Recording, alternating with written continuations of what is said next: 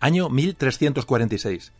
Llegaban a Europa rumores de una terrible epidemia supuestamente surgida en China, que a través del Asia Central se había extendido en la India, Persia, Mesopotamia, Siria, Egipto y Asia Menor.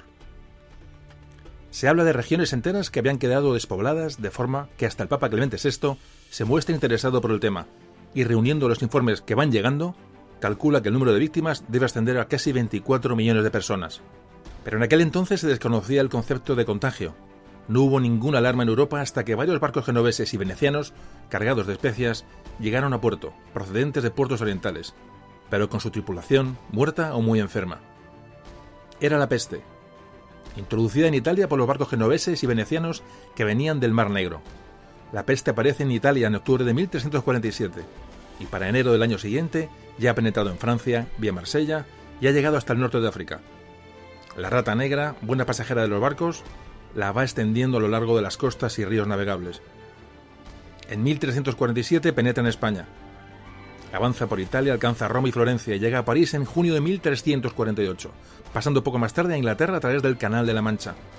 Ese mismo verano llega a Suiza y por el este se extiende hasta Hungría.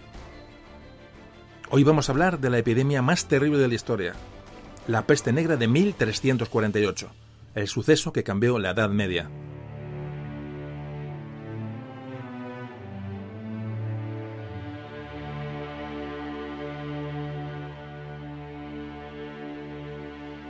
Memorias de un tambor.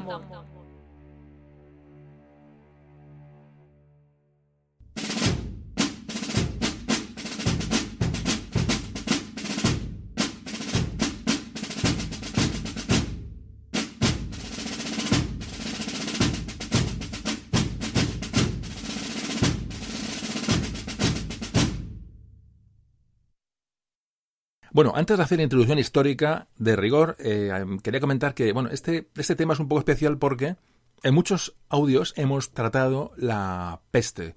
La peste como un elemento bueno, accesorio en muchos momentos históricos, sobre todo esta que estamos hablando ahora mismo, de la Edad Media, de 1348. Hablamos que afectó a Cataluña, en el podcast de Cataluña, hablamos, bueno, en varios podcasts hemos hablado de la peste, hemos hablado de la peste como un componente. Entonces, queda ahí como un poco mm, difuso, como, bueno, la peste, la peste parece que uno se habla de la peste como una como un, mero aderezo ¿no? histórico, y sin embargo no es así. Fue un tema muy grave, un tema que realmente golpeó a la sociedad europea de aquel entonces.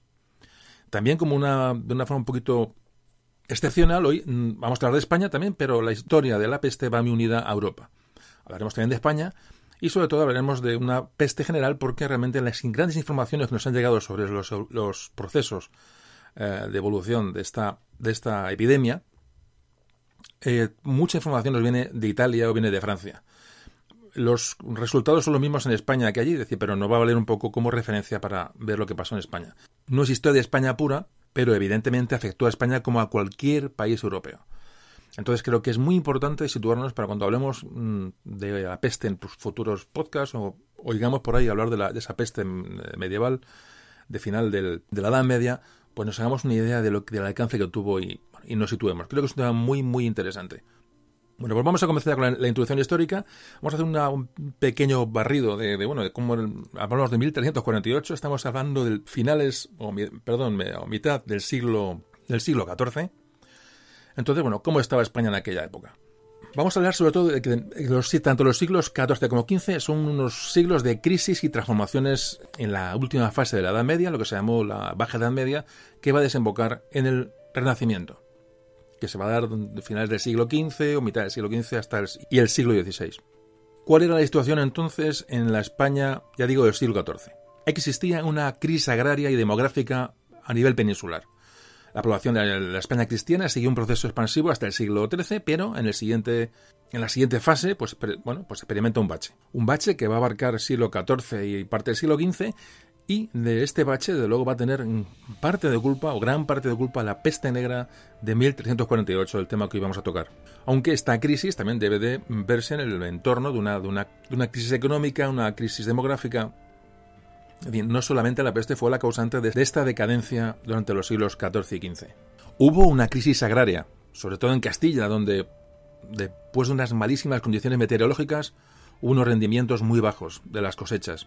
También Aragón, la corona de Aragón, sufrió la agricultura, gozando solo el reino de Valencia de una producción más o menos estable. Clave en esta época fue la potenciación de la ganadería lanar en Castilla, la ganadería ovina transhumante.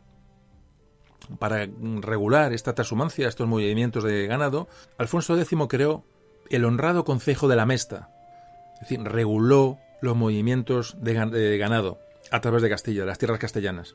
En esta época, y arrancamos del año 1252, es decir, mitad del siglo XIII, nos vamos un, poquito para atrás, reinaba en Castilla, como decimos, Alfonso X el Sabio, que como hablamos en algún podcast anterior, estaba casado con la reina Violante de Aragón, hija de Jaime I el Conquistador, rey de Aragón. Le sucedió Sancho IV de Castilla, que reinó entre 1284 y 1295, nos acercamos ya al siglo XIV. Luego le sucedió Fernando IV de Castilla, que reinaría hasta 1312. Repito, la peste negra se produce en 1348, ya nos estamos acercando. A Fernando IV de Castilla le sucede Alfonso XI de Castilla, que va a reinar hasta 1350. Alfonso XI de Castilla es el que va a soportar la peste negra. Por seguir un poco en el tiempo, a Alfonso XI le sucederá Pedro I de Castilla, conocido por Pedro I el Cruel. Bueno, Pedro I el Cruel por sus detractores y Pedro I el Justo por sus seguidores como todo en la vida. El famoso Pedro I, que fue asesinado por San Enrique II. Y aquí arrancan, eh, llega hasta aquí porque aquí arrancan los trastámaras. Para que os, ubiquéis un poco en, la, en, la, en las fechas, es decir, a finales del siglo XIV entran los trastámaras en Castilla. Justo el siglo en el que se produjo, es decir, ah, pocos años después de lo que se produjo la, la famosa peste negra. Para que veáis un poquito nos ubicamos, es, es importante. Entonces, Después de Pedro I, eh, reinó Enrique II de Castilla, que reinó hasta el 1379. Después su hijo Juan, Juan I, que reinó hasta 1390. Y ya nos metemos ya en el siglo XV, que es donde ya paramos un poco la numeración de reyes. Reinó Enrique III de Castilla, llamado el Doliente, que reinó hasta 1406. Bueno, luego ya entramos en el siglo XV, pues ya sabéis, eh, empiezan los, los movimientos ya hasta de, de este siglo que desembocarán, bueno, reyes católicos, etcétera, etcétera. Bueno, más o menos es una, explicación. Es decir, lo que nos podemos quedar hoy es que cuando se produce la famosa peste negra, están comenzando a reinar por aquellas fechas los trastámaras en Castilla. Es el dato más importante que me gustaría que nos quedáramos. Hablando otra vez de la lana, bueno, la lana fue la base del florecimiento comercial de Castilla durante los siglos XIV y XV.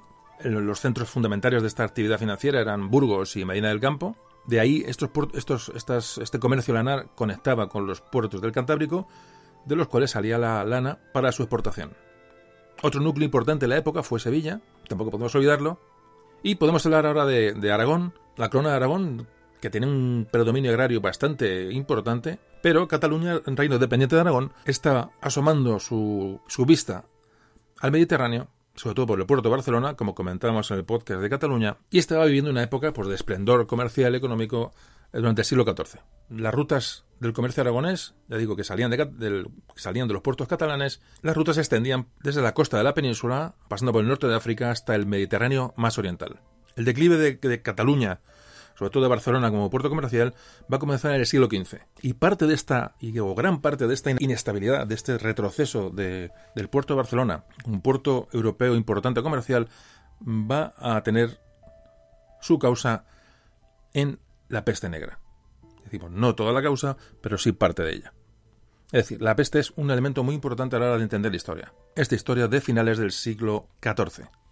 En Aragón, por enumerar reyes, reinaba Pedro IV, que reinó hasta 1387, es decir, Pedro IV es el rey que va a mm, durante su que durante su mandato va a producirse la peste negra. Repito, Pedro IV reinará hasta 1387. Repito, la peste negra se produce en el año 1348 Después de Pedro IV vendrá Juan I, que reinará hasta 1396, y por fin, con Martín I, entrará Aragón en el siglo XV, que reinará hasta 1410. Aquí es cuando, después de Martín I, se produce la entrada eh, en el reino de Aragón de Fernando de Antequera. También hablábamos, esto, lo hemos comentado varias veces, compromiso de Caspe. En el podcast de Cataluña seguro y en el podcast de, de Embajada Tamborlán también hablábamos de esto. Este famoso compromiso de Caspe, mediante el cual entra a gobernar en Aragón un trastámara, un infante de Castilla. Tema muy curioso y que no podemos dejar de lado. Por terminar un poco las regiones importantes en este momento y que van, a verse afectadas por la peste, por, y en ese momento eran regiones pujantes, hablamos de Valencia, el florecimiento económico valenciano, eh, otro reino de miembro de la, de la corona aragonesa, Bueno, pues el Reino de Valencia tuvo también un progreso semi-industrial y comercial, que también tuvo un, bueno, una, una expansión durante el siglo XV.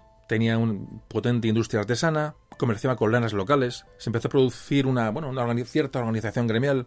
Es decir, Valencia, hablábamos también en el podcast de Cataluña, vemos esa Valencia que empieza a ser pujante y empieza a hacer sombra a Barcelona y de hecho la, la superará a lo largo del siglo XV. Por último, ¿qué características tenían los reinos cristianos eh, de la península durante la Baja Edad Media, durante los siglos, sobre todo el siglo XIV, que es el que nos afecta de cara al tema que hoy tratamos? Bueno, en la península estaban los reinos de Portugal, reino de Castilla, reino de Navarra, corona de Aragón y reino de Granada. Es decir, durante el siglo XIII se forman estos límites de una forma bastante estable.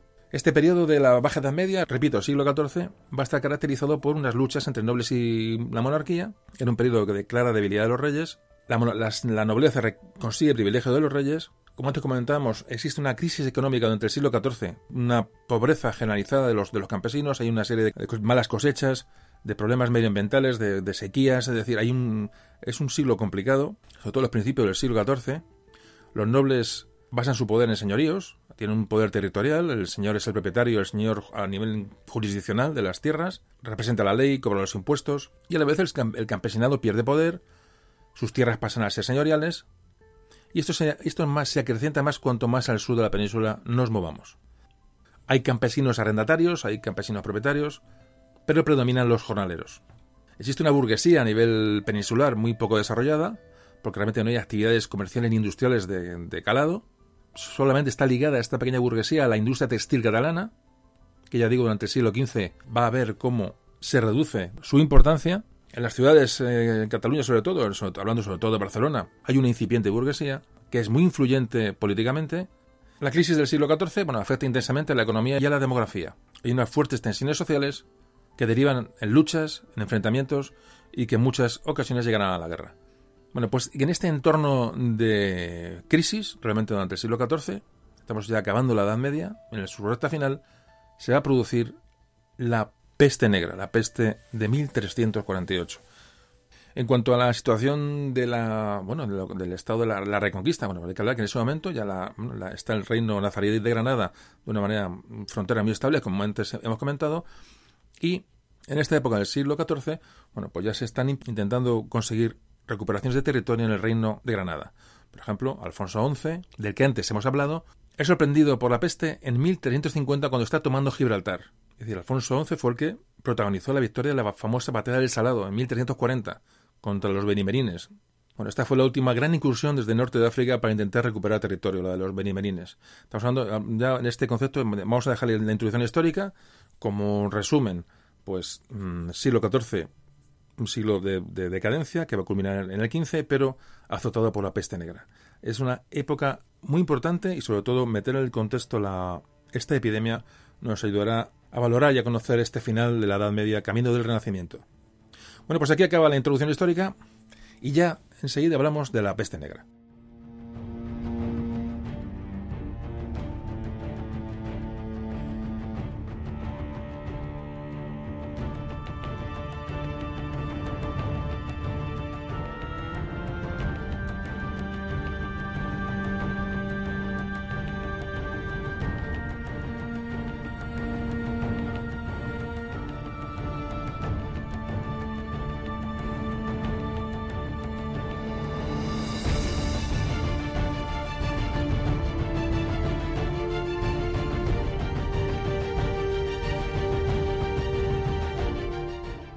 Volviendo a la introducción del principio del programa, año 1346, decíamos que llegaban a Europa rumores de una terrible epidemia, supuestamente surgida en China. Llegaban noticias al Papa Clemente VI de regiones enteras arrasadas.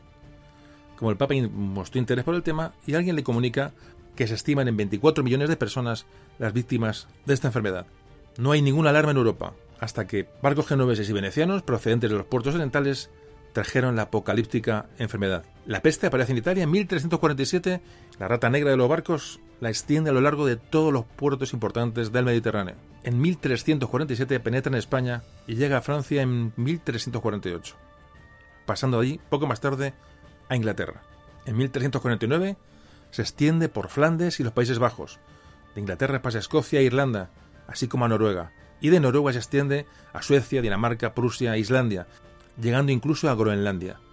La peste alcanzará Rusia en el año 1351. Esta epidemia, en tan solo dos años, iba a hacer desaparecer de la faz de la Tierra a un tercio de toda la población europea. Repito, hoy vamos a hablar de la peste, vamos a hablar de cómo evidentemente afectó a España, pero lo vamos a hablar de un contexto europeo porque estamos obligados a hacerlo. Vamos a centrarnos en la peste, en los efectos, en la, cómo la sociedad la, encajó, para haceros una idea de cómo la gente de la época, la gente de final de, la Edad Media vivió aquello. Esa es un poco la intención de este audio, de este podcast de hoy. Meternos en la piel de, de un hombre medieval, de una mujer medieval del, fin de, la Baja Edad Media, mitad finales del siglo XIV, para intentar haceros una idea de lo que aquello supuso y cuando hablemos de la peste en posteriores programas o, escuchemos anteriores audios, pues nos hagamos una idea, cuando oigamos la palabra peste, la asociemos a lo, a lo que hoy vamos a hablar. Creo que es importante y es un cerrar un poco un círculo en este tema medieval. Bueno, pues vamos a hablar del origen, el origen de la peste, el origen de esta enfermedad, y iremos avanzando poco a poco.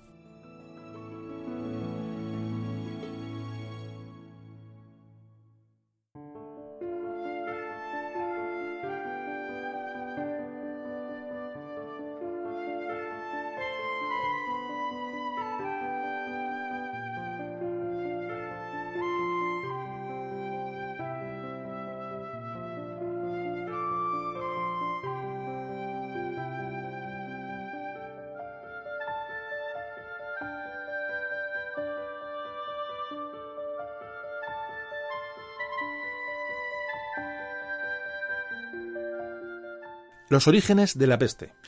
Desde el siglo VIII no se tenían noticias de esta enfermedad en, Europa. Parece que en tiempos de Justiniano, Justiniano era un emperador romano del Imperio de, Oriente, bueno, pues que tuvo una crisis, una, epidemia fuerte de peste en el, ya digo, en el siglo VIII, en la zona de los Balcanes. Los europeos conocían la peste, no solamente por las crónicas, la conocían porque la habían visto, eran conscientes de, que hay una plaga en ese momento, eh, repito, siglo XIV que azotaba a Oriente, que era una plaga muy violenta, pero jamás imaginaron que algo que ocurría tan lejos les iba a alcanzar. Como te comentábamos, la epidemia va a llegar a Europa en el año 1347. ¿Vino de del Asia Central o vino de China? Tampoco están las cosas muy claras. Se cree que vino de China en un principio porque allí había un foco endémico que se mantuvo hasta el siglo XX incluido. Entonces, bueno, siempre se ha tomado China como el foco, el foco de la peste. Pudo viajar a la tesis de, venir de China eh, habla que viaja hasta Europa a través de la ruta de la seda, por el mar Caspio, los ríos Volga y Don, llega hasta la península de Crimea en el Mar Negro, donde se contagia a comerciantes europeos. Se sabe que en el año 1338 o 1339 la peste estaba instalada en la meseta central de Asia porque se han encontrado restos de cementerios con inscripciones funerarias que dan a entender las causas de las muertes motivadas por la peste. Una de las teorías más aceptadas es que en el puerto de Cafa, en el Mar Negro, hacia el año 1347, se produce el contagio de la peste a comerciantes marineros europeos, marineros genoveses fundamentalmente. De ahí pasa por Constantinopla, por el Bósforo, y se expande por Europa y el resto del Mediterráneo gracias a los contactos comerciales marítimos. ¿El contagio cómo se produjo? Bueno, pues eh, se habla, son teorías, no hay nada cierto, pero esta teoría está muy, digo, muy aceptada, que los mongoles estaban asediando un enclave genovés comercial en Cafa, repito, en el Mar Negro. Los mongoles trajeron la peste hasta el Mar Negro y una de sus tácticas, el ejército mongol venía enfermo y una de sus tácticas para atacar a los italianos, te digo, en, esta plaza del Mar Negro, era lanzar con catapultas los cadáveres infectados con peste dentro de la plaza. Ahí se cree que se pudo producir el, el contagio. O esta es una de las teorías de cómo pudo suceder. Los mercaderes genoveses abandonaron los puertos del Mar Negro, zarparon hacia Europa, contagiados y repito, a través de las rutas comerciales propagaron la peste. Primero por las costas mediterráneas y llegaron a Francia, Italia y España en 1348. Esta es una de, las teorías más aceptadas para explicar la expansión de la peste por Europa. Otra teoría más simple es que siempre las, las caravanas que venían de Asia pues la traían caravanas de, comercio, de las especias, os sonarán cuando hemos hablado del mercado de las especias, hablábamos que las especias llegaban hasta los puertos de, Oriente del Mediterráneo y ahí los marineros, los comerciantes italianos se disponían a repartirlas por toda Europa. Es decir, había una red comercial que llegaba a todos los puntos, a todos los puertos, por pequeños que fueran de Europa. Imaginaos esta red activada con la peste. Que todos los barcos estuvieran infectados. Mm, bueno, el contagio fue automático. Parece ser que Sicilia es el primer lugar de Europa donde llega la epidemia. Hablamos de octubre de 1347. es donde existe el primer registro de contagio de un navío que venía de la península de Crimea en el Mar Negro. Sicilia, junto a Génova y Venecia, van a ser los tres grandes focos de propagación de la plaga. Luego habrá otros focos menores, Marsella, Barcelona, y empezará a propagarse por todas las grandes rutas, tanto ya no solamente en el Mediterráneo, sino en el Atlántico y en el Báltico. Por supuesto, la epidemia también se propagó a través del Camino de Santiago. En un principio no se conocía como peste negra, este nombre se le dio en, citas posteriores, y durante la, primera, el primer estallido de la, de la epidemia se la conoce como la gran mortandad o peste a secas. Se hablaba de la gran mortandad como un nombre propio ¿no? de, esta, de esta enfermedad. Fijaos el nombre tan, tan impactante, la gran mortandad. En la Edad Media se usaba la palabra peste y la palabra plaga para referirse a cualquier calamidad, ¿eh? sobre todo aquellas epidemias que producían pues, una gran, cantidad de muertes, la viruela, la gripe, que hay que decir que están muy poco documentadas las enfermedades eh, epidémicas en las crónicas medievales. Ahora hablaremos de esto. Bueno, pues vamos avanzando en el camino como veis y ahora vamos a ir viendo poco a poco, mm, paso a paso, los procesos y definiendo y explicando todas las cuestiones. Enseguida hablamos de qué era la peste como enfermedad.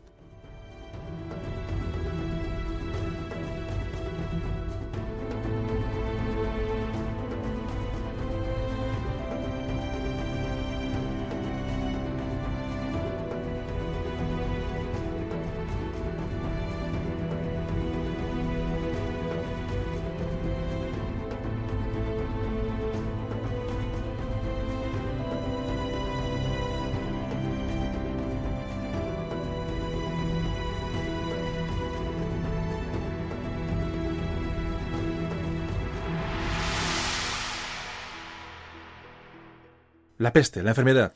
¿Qué es esto de la peste?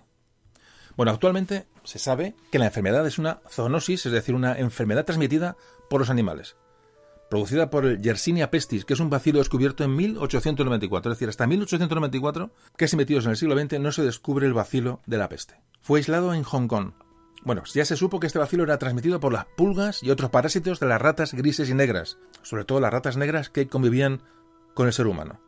Este bacilo, el Yersinia pestis, no solamente afectaba a las ratas domésticas, también afectaba a roedores salvajes como las ardillas, las marmotas, que generaban un ambiente perfecto para la supervivencia de las pulgas que transmitían el bacilo de la peste.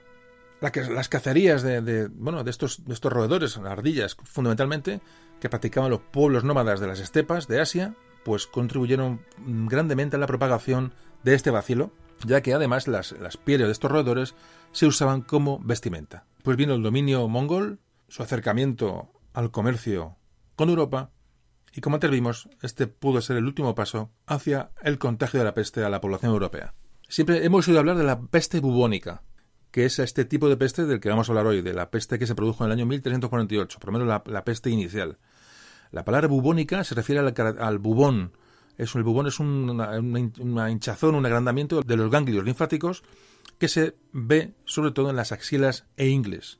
El vacilo lo llevan los roedores, y sus pulgas, las pulgas de los roedores, pican al roedor, toman el vacilo del roedor junto con la sangre, ese vacilo puede vivir en la pulga durante semanas, y cuando esta pulga pica a una persona, la infecta.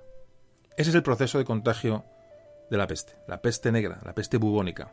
En el caso de la peste bubónica, los humanos solo se contagian por la picadura de la pulga, nunca por el contacto directo con otro enfermo o a través de la respiración. Es decir, en un principio la peste, la peste bubónica, solamente se contagia por la picadura, la picadura de una pulga previamente infectada. Ahora veremos otros tipos de, peste para comprender un poco todo de una manera global. El transmisor más común de la infección es la rata negra.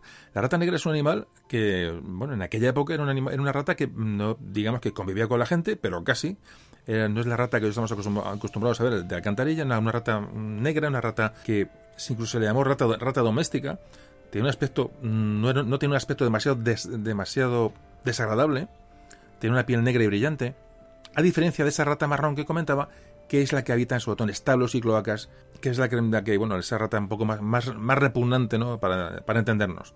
Bueno, esta rata negra vivía en casas, vivía en barcos, es decir, tenía una cercanía con el hombre, por extraño que nos pueda parecer, y esta fue la que favoreció la traslación de sus pulgas a los humanos. Hay que decir que la peste, peste bubónica, la peste negra, como se conoció, tenía una altísima tasa de mortandad. Algunas epidemias de peste llegaron a causar el 90% de muertes. siendo considerado lo normal un 60% de muertes tras una epidemia de peste, bubónica. Esta bacteria eh, infecciosa, que se conoce ahora como Yersinia, en honor del científico que la descubrió, eh, se multiplica rápidamente en la corriente, en el torrente sanguíneo, produciendo pues unas altísimas temperaturas y una muerte rápida por septicemia, por una infección generalizada. Para que se produzca una epidemia de peste bubónica se requiere pues, una altísima transmisión de la infección a través de las pulgas. Hasta ahí el problema no es muy grave. El problema es que la infección, por razones desconocidas, puede tomar la forma de una neumonía. El momento que la infección toma forma de neumonía, ya no necesita la picadura de las pulgas para transmitirse de persona en persona, sino que se contagia a través de la misma respiración. Este es el momento clave de la epidemia. El contagio es, ahora sí que es automático. No hace falta la picadura de una pulga, sino simplemente pasar al lado de una persona o estar en un ambiente de alguien que tenga la enfermedad. Además, la peste de tipo neumónica se expande mucho más rápido y la mortandad además es muy superior a la peste bubónica. Hay que decir que a lo largo de la historia las placas de peste bubónica han sido escasas. Se conocen cuatro grandes pandemias, la de Justiniano, que antes hablábamos, este, este, el Imperio Romano de Oriente, siglo VI, siglo VII. Habla que aquella peste pudo llegar a haber llegado a Inglaterra, la peste negra que vamos a hablar, que ocurre en el, a finales del siglo XIV. Luego una gran, hubo una gran plaga en la década del 1660, en el siglo XVII. Y luego otra pandemia que eh, comenzó en Asia, llegó hasta Gran Bretaña incluso, hablamos, se inició en 1855 en Asia, llegó a Gran Bretaña en el año 1900, donde produjo muchas muertes en, muchas ciudades británicas. Pero generalmente no ha habido unas grandes pandemias. Eh, la primera grande y la, realmente la que se recuerda a la humanidad es, esta de la que vamos a hablar hoy, de 1348. Es decir, estas plagas que comenzaron como peste bubónica, se transmitía por pulgas, evolucionaron a, una peste de tipo neumónico, eh, transmitidas por neumonía, que es lo que agravó el problema de una manera dramática. ¿Por qué se le llama peste negra? Bueno, se le llama peste negra porque sus síntomas, sus manifestaciones más comunes eh, tiene la, es la aparición de pústulas de sangre, es decir, hemorragias cutáneas o bubas, se llaman bubas, abultamientos dolorosos de color negro azulado que aparecen, empiezan a aparecer los ganglios linfáticos y luego se extiende por todo el cuerpo. Esta es la teoría más aceptada. Hay otras teorías sobre el nombre de la peste negra, pero bueno, esta es la que mm, está más aceptada hoy día. Su periodo de incubación era de entre 3 y 5 días. Era muy rápido. La enfermedad se declaraba súbitamente y los síntomas eran fiebre alta, escalofríos, náuseas, sed, agotamiento físico, temblores. Luego el resto de los síntomas dependía un poco de qué tipo de peste había contraído cada persona. La peste bubónica se acompañaba siempre de dolores de cabeza, temblores de digo, sudor, diarrea, tos, ahogos, se esputaba sangre, un auténtico, un auténtico drama. La verdad que la enfermedad era, era muy dura. La mayoría de las personas morían a los pocos días de contraerla, mucha gente no duraba ni siquiera 48 horas, era, era fulminante. Y como antes comentaba, las pestes de, la, más leve a la más fuerte se oscilaba la, la, mortandad de un, de un 40 a la más leve a un 90% de, de mortalidad realmente estamos hablando de un tema que es absolutamente aterrador, si os fijáis, aterrador. Durante el podcast, eh, siempre un poco, cuando he estado preparándolo y tal, pues siempre me eh, recapacitado muchas veces, ¿no? Sobre, bueno, qué, era, qué significa vivir una época o vivir en otra y intentar ponerme un poco en el pellejo de aquellas personas, que es de lo que se trata hoy. Vamos a intentar, durante el programa, intentar trasladarnos al siglo XIV, intentar ver o intentar adivinar qué pudo sentir aquella gente, ¿no? Es un poco el objetivo. Esta, ya digo, es una peste que se propaga con gran facilidad y tenemos un ejemplo de la facilidad que se, con la que se propaga si leemos este pasaje de, de Michele de Piazza, un italiano que, vivió la llegada de la peste. Y dice textualmente, a causa de, de una corrupción de su aliento, todos los que se hablaban mezclados unos con otros se infectaban uno a otro. El cuerpo parecía entonces sacudido casi entero y como dislocado por el dolor. De este dolor de esta sacudida, de esta corrupción del aliento, nacía en la pierna o en el brazo una pústula de la forma de una lenteja. Esta impregnaba y penetraba tan completamente el cuerpo que se veía cometido por violentos esputos de sangre. Las expectoraciones duraban tres días continuos y se morían a pesar de cualquier cuidado.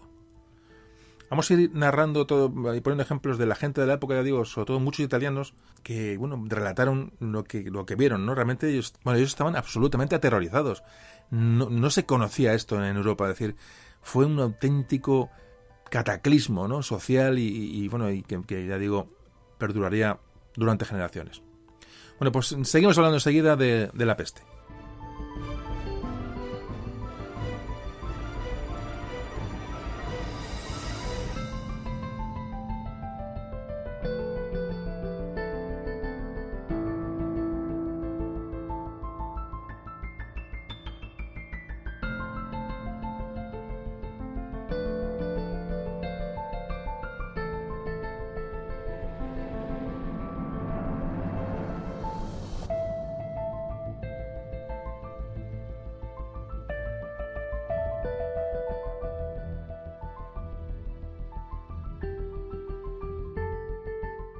Voy a leer un fragmento del Decamerón de Boccaccio, de Giovanni Boccaccio, este escritor que inició bueno, la literatura del Renacimiento.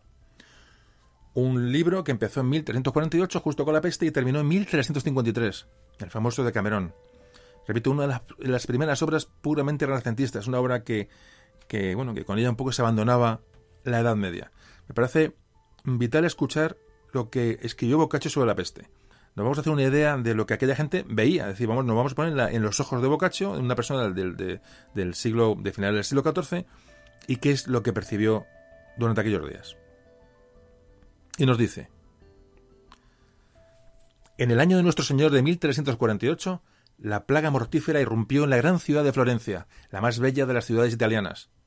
Ya sea por intervención de los cuerpos celestes o debido a nuestras propias iniquidades que la justa ira de Dios buscó enmendar, la plaga surgió en el este algunos años antes, provocando la muerte de incontables seres humanos.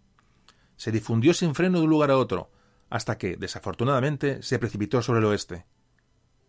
Ningún conocimiento ni previsión humana alguna fueron de provecho en contra de ella. A pesar de que se escogieron funcionarios en activo para que limpiaran la ciudad de mucha suciedad y de que a los enfermos se les prohibió la entrada al tiempo que se difundían consejos para la preservación de la salud. Tampoco sirvieron las humildes súplicas, no una, sino muchas veces, se ordenaron en forma de procesiones y de otros modos, con el fin de que los creyentes apaciguaran a Dios. Pero, a pesar de todo, cerca de la primavera de ese año, la plaga comenzó a mostrar sus estragos. No se manifestó como en el este, donde si un hombre sangraba por la nariz era un aviso seguro de su inevitable muerte. En el comienzo de la enfermedad, los hombres y las mujeres se veían afligidos por una especie de hinchazón en la ingle o debajo de las axilas que, a veces, alcanzaba el tamaño de una manzana o un huevo. Algunas de estas inflamaciones eran más grandes, otras más pequeñas, y se les llamaba comúnmente forúnculos. Desde esos dos puntos de partida, los forúnculos comenzaban poco a poco a esparcirse y a aparecer en general por todo el cuerpo. Después, la manifestación de la enfermedad cambiaba a unos puntos negros o lívidos en los brazos, los muslos y al final en toda la persona. Muchas de estas manchas eran grandes y estaban separadas, otras eran pequeñas y se apiñaban. Al igual que los furúnculos, que eran y seguían siendo una segura indicación de la muerte próxima, estas manchas tenían el mismo significado para cualquier persona en que hubiera aparecido. Ni el consejo de los médicos, ni la virtud de medicina ninguna, parecían ayudar a beneficiar a la curación de esas enfermedades. De hecho, no solo muy pocos se recuperaban, sino casi todos morían a los tres días de la aparición de los signos, algunos más pronto, otros más tarde, la virulencia de la plaga fue máxima, ya que los enfermos la transmitían a los sanos mediante el contacto, de manera no distinta a cómo se propaga el fuego cuando se le acercan cosas secas o grasosas. Pero el mal era todavía peor. No solo la conversación y la familiaridad con los enfermos extendían la enfermedad e incluso causaba la muerte, sino que al parecer el simple contacto con la ropa o con cualquier objeto que el enfermo hubiera tocado o usado transmitía la pestilencia. Más lastimosas eran las circunstancias de la gente común y en gran parte de la clase media, ya que estaban confinadas en sus casas con la esperanza de estar seguros u obligados por la pobreza. Y restringidos en sus propias secciones, diariamente caían enfermos por miles. Allí, privados de ayuda o de cuidados, morían sin salvación. Muchos exhalaron su último suspiro en las calles, de día o de noche. Gran cantidad murió en sus casas, y era solo por el hedor de sus cuerpos putrefactos como anunciaban su muerte a sus vecinos. Por todas partes la ciudad estaba llena de cadáveres.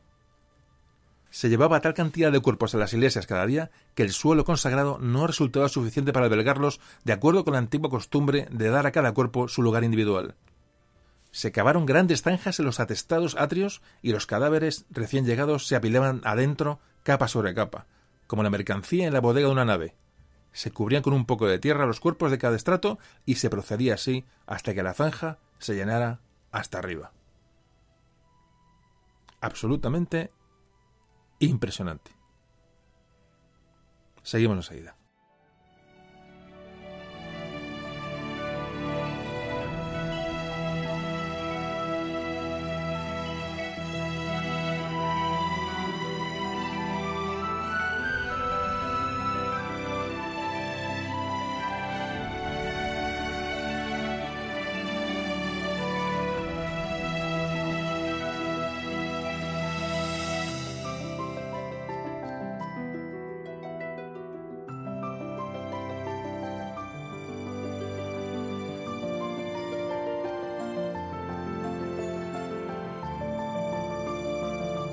Bueno, después de este sobrecogedor testimonio de Giovanni Boccaccio, eh, un hombre ya renacentista, podemos considerar, eh, bueno, seguimos hablando de la peste. Creo que vamos tomando mm, punto por punto qué ocurrió o qué estaba ocurriendo a estas, a estas gentes, ¿no? De repente, probablemente mm, fue mm, prácticamente en, en, días, en, horas.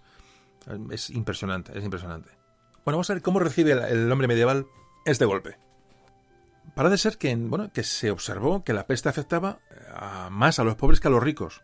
Puede ser pura cuestión de, higiene, pero en un principio se detectó que los pobres caían o morían mucho antes que las clases más pudientes. Probablemente gran culpa por la tendría pues, el, hacinamiento y la ausencia de medidas higiénicas eh, mínimas en las clases, en las casas de las clases más humildes. Aunque la tasa de mortandad en un principio fuera, mm, fuera mayor en los pobres, las clases superiores también sufrieron el azote de la peste de una manera radical. Como antes comentamos, el rey Alfonso XI de Castilla, vencedor de la batalla del Salado, fue un monarca reinante que murió de peste. Pero es que su vecino, el aragonés Pedro, Pedro Aragón, perdió a su mujer Leonora por la peste, y perdió a su hija y a una sobrina. Todo esto en el pequeño espacio de seis meses. Es decir, estamos hablando de la pura realeza. También murió la reina de Navarra, también murió la segunda hija de Eduardo III de Inglaterra, que casualmente iba a casarse con el, con el heredero de Castilla, Pedro, que sería fue el futuro Pedro I el Cruel. Parece que las mujeres eran más vulnerables que los hombres, quizá por estar, bueno, por más tiempo en, el hogar y estar más expuestas en un principio a las pulgas. Entre los médicos, la, la mortandad fue naturalmente más alta. Se habla que de 24 médicos que había en Venecia, 20 fueron víctimas de la peste. En Montpellier, sede de la principal escuela médica de la época en Francia, a pesar del gran número de médicos y estudiantes que allí había, muy pocos sobrevivieron al azote de la peste. Por otro lado, los funcionarios públicos y las personas con cargos en los gobiernos tampoco sobrevivieron. Y además, la pérdida de estas personas contribuyó, bueno, pues a, a generalizar el caos y el desorden. En Francia murieron un tercio de los notarios reales, y esto afectó al funcionamiento burocrático administrativo general. ¿Y qué, explicaciones le daban estas gentes a la peste? Porque claro, en un principio les llega esta, esta barbaridad, les llama a su puerta y qué es, qué es lo que la gente se, plantea, qué es lo que se puede explicar. Bueno, el misterio del contagio era el más terrible o temible de los de los, de los misterios. Era, era un, auténtico galimatías, pero a la vez terrorífico. La gente por la experiencia evidentemente, se dio cuenta rápidamente que la enfermedad se propagaba por el contacto con los enfermos, con sus ropas, los cadáveres y también en sus casas. ¿Cómo y por qué? Nadie lo sabía. Nadie conocía. Evidentemente, los conocimientos médicos, como ahora veremos, eran absolutamente rudimentarios y a veces eh, hoy nos parecen estrambóticos, pero en la época era lo que había. Y se comenzaron a producir una serie de teorías que iremos nombrando.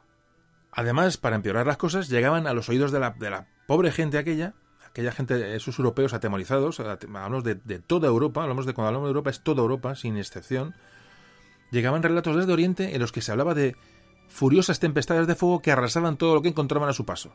Y se decía que estas, estos vientos de estas, estas mm, tempestades de fuego eran las que habían traído, habían arrastrado la peste a Europa.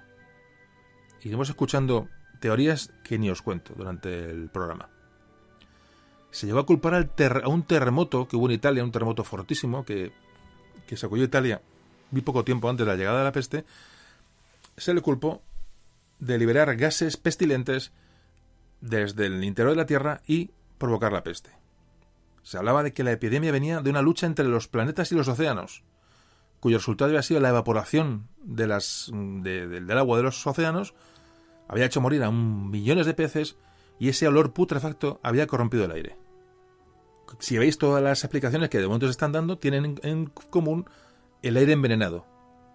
Hubo un doctor en medicina de las universidades de Bolonia y Padua que se acercó y escribió algo sobre, eh, sobre las infecciones respiratorias, es decir, lo que hoy conocemos como infección respiratoria, entonces la gente no tiene absolutamente ni idea de lo que aquello era, dijo que mediante la respiración se introducía materia venenosa en la persona. Pero esta gente no conocía la existencia de los microbios ni de nada, o sea, y entonces dedujo este hombre que, el, envenenamiento del aire, que él suponía que era el, bueno, el vehículo de esta infección, estaba, el aire estaba envenenado por influencias planetarias como lo estoy contando. Seguiremos hablando de cosas de estas. Fijaos, la, está la gente tan desesperada, los, ya hablamos de médicos, buscando explicaciones a, aquello que estaba pasando, que se llegó a hablar del contagio por la vista. Eso está escrito, ¿eh? Los médicos medievales estaban luchando contra algo que desconocían. Mm, estos médicos que, basaban gran parte de sus conocimientos o sus, vaticinios en la astrología, en la astrología y en la conjunción planetaria. Ellos creían firmemente, repito, los médicos, que la salud del, cuerpo humano, los humanos estaban sujetos a, estas ubicaciones de los planetas y los astros. Y eso que la medicina en aquella época, en el final de la, Edad Media, era la única parcela que escapaba un poco, un poco al control estricto de la, de la doctrina cristiana. Por que había muchas influencias de médicos eh, árabes, eh, en fin, los papas tenían médicos, pero bueno, más o menos el médico estaba un poquito fuera de ese control férreo de, la doctrina cristiana, con lo cual tenía un poquito más de margen, pero aún así, los médicos de los papas tenían en cuenta el zodiaco a la hora bueno, pues de, de, hacer un diagnóstico, hacer un análisis de una enfermedad en el Vaticano. Llega el, rey de Francia, Felipe VI, en octubre de 1348, cuando la epidemia está empezando a atacar duramente en Francia, se dirige a la Facultad de Medicina de París, donde están los grandes cerebros, los grandes médicos de Francia, y les dice que se, que se definan rápidamente sobre qué, causas están provocando esta peste. Decía que esto iba a acabar con un exterminio total de la, humanidad y que hay que encontrar, que, que le den su opinión. Se reúnen, empiezan a pensar, empiezan a elaborar tesis, empiezan a ver pruebas, y los doctores franceses de la Facultad de Medicina de París dictaminan que el origen de la peste se debe a una triple conjunción de Saturno, Júpiter y Marte en el grado 40 de Acuario, ocurrida esta conjunción el 20 de marzo de 1345. ¿Cómo lo estáis escuchando? Bueno, pues este veredicto se convirtió en la versión oficial y este veredicto fue reproducido y traducido a varios idiomas, llegando a ser aceptado incluso por los médicos árabes de Córdoba y Granada. Os dejo que des una vuelta a esto y seguimos enseguida.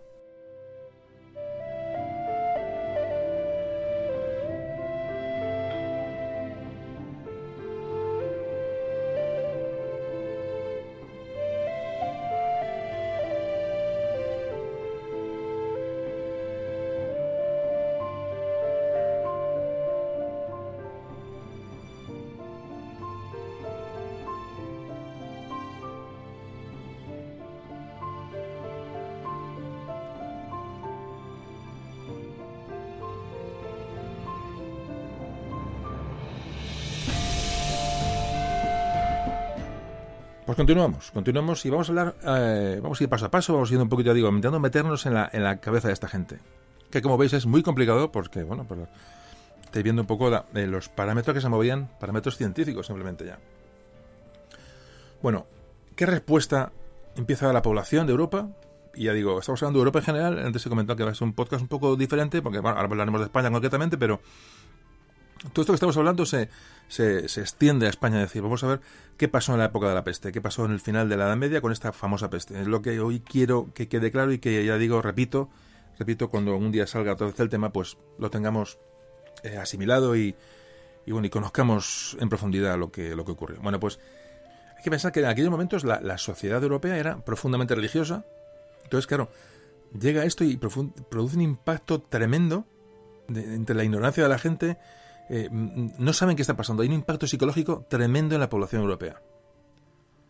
Eh, si, hay, si lo más normal, eh, una cosa que tiene sentido es que cualquier persona ante un hecho de estos, de una catástrofe sin parangón en la historia, una de las reacciones más comunes de estas personas es, aparte de una desesperación y bueno, un sufrimiento, es un, en, en aquella época, es un mayor acercamiento a la religión.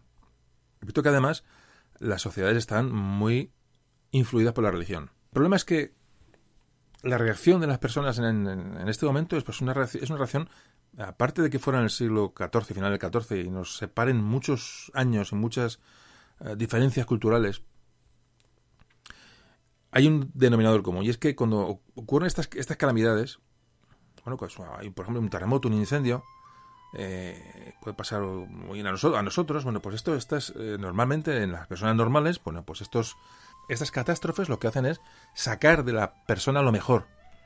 Lo mejor hacia el prójimo, lo mejor hacia el amigo, lo mejor hacia el vecino. Es decir, nos hace movilizarnos, nos hace ayudar, eh, nos inyecta adrenalina y salimos a la calle a ayudar. Eso es lo normal en una sociedad. Pero en el caso de una enfermedad contagiosa, como fue la peste, y como podía ser hoy, evidentemente, esto no favorece para nada la solidaridad, para nada. Es decir, la gente, como ocurrió en aquella época, tendía a evitar el contacto con las personas.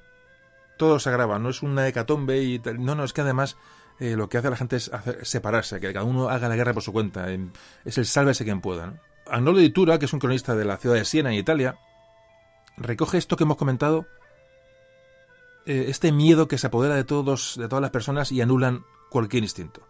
Fijaos cómo narra este cronista de, Siena aquellos momentos de primer momento de la peste. Dice: El padre abandona al hijo, la mujer al marido y un hermano a otro, porque esta plaga parecía comunicarse con el aliento y la vista. Y así morían. Y no se podía encontrar a nadie que enterrase a los muertos ni por amistad ni por dinero. Y yo, Añolo de Itura, llamado el gordo, enterré a mis cinco hijos con mis propias manos como tuvieron que hacer muchos otros al igual que yo. Es duro, ¿eh? Además, esta gente no lo ha contado, son crónicas, es decir, que estamos hablando de gente que lo, que lo cuenta. Es, es, a pesar de ser duro, evidentemente, pero fijaos el valor histórico que tiene todas estas, estas declaraciones. Un monje franciscano comenta, los magistrados y notarios se niegan a venir a hacer el testamento de los agonizantes y ni siquiera los sacerdotes quieren acudir a escuchar confesión. En Inglaterra, para aliviar, bueno, la, para aliviar la muerte de los, de, los, de, los, moribundos, un obispo dio permiso a los laicos para que, confese, para que confesaran. Incluso se permitió hacer confesión a las mujeres. El Papa Clemente VI, que es el Papa que, bueno, que, que es el pontífice en esos momentos de esta, de esta peste, un Papa que por cierto estaba en Aviñón, no estaba en Roma, se vio obligado a garantizar el perdón de los pecados a los que morían de peste, porque estaban todos desatendidos por los sacerdotes, o por los pocos sacerdotes que iban quedando, evidentemente. Este cronista de Siena que antes comentamos dice, ya no doblaba las campanas y nadie lloraba, no importa cuán grande fuera su pérdida, porque todos esperaban la muerte. El padre no visitaba al hijo, ni el hijo al padre. La caridad había muerto. Tremendo esta mm, vuelta hacia sí mismo de las personas, que, digo que, es natural, en estos momentos, pues hubo excepciones. habla, bueno, en París habla de un caso de una congregación de monjas que habla un cronista de la época que dice que no tuvieron miedo a la muerte y atendieron a los, a los enfermos con toda la dulzura y humildad hasta que las monjas que iban muriendo iban siendo sustituidas por otras que también iban muriendo. Bueno, esta insolidaridad general eh, no solamente se produce entre las personas, sino que también afecta a los, a los propios reinos, a los propios países.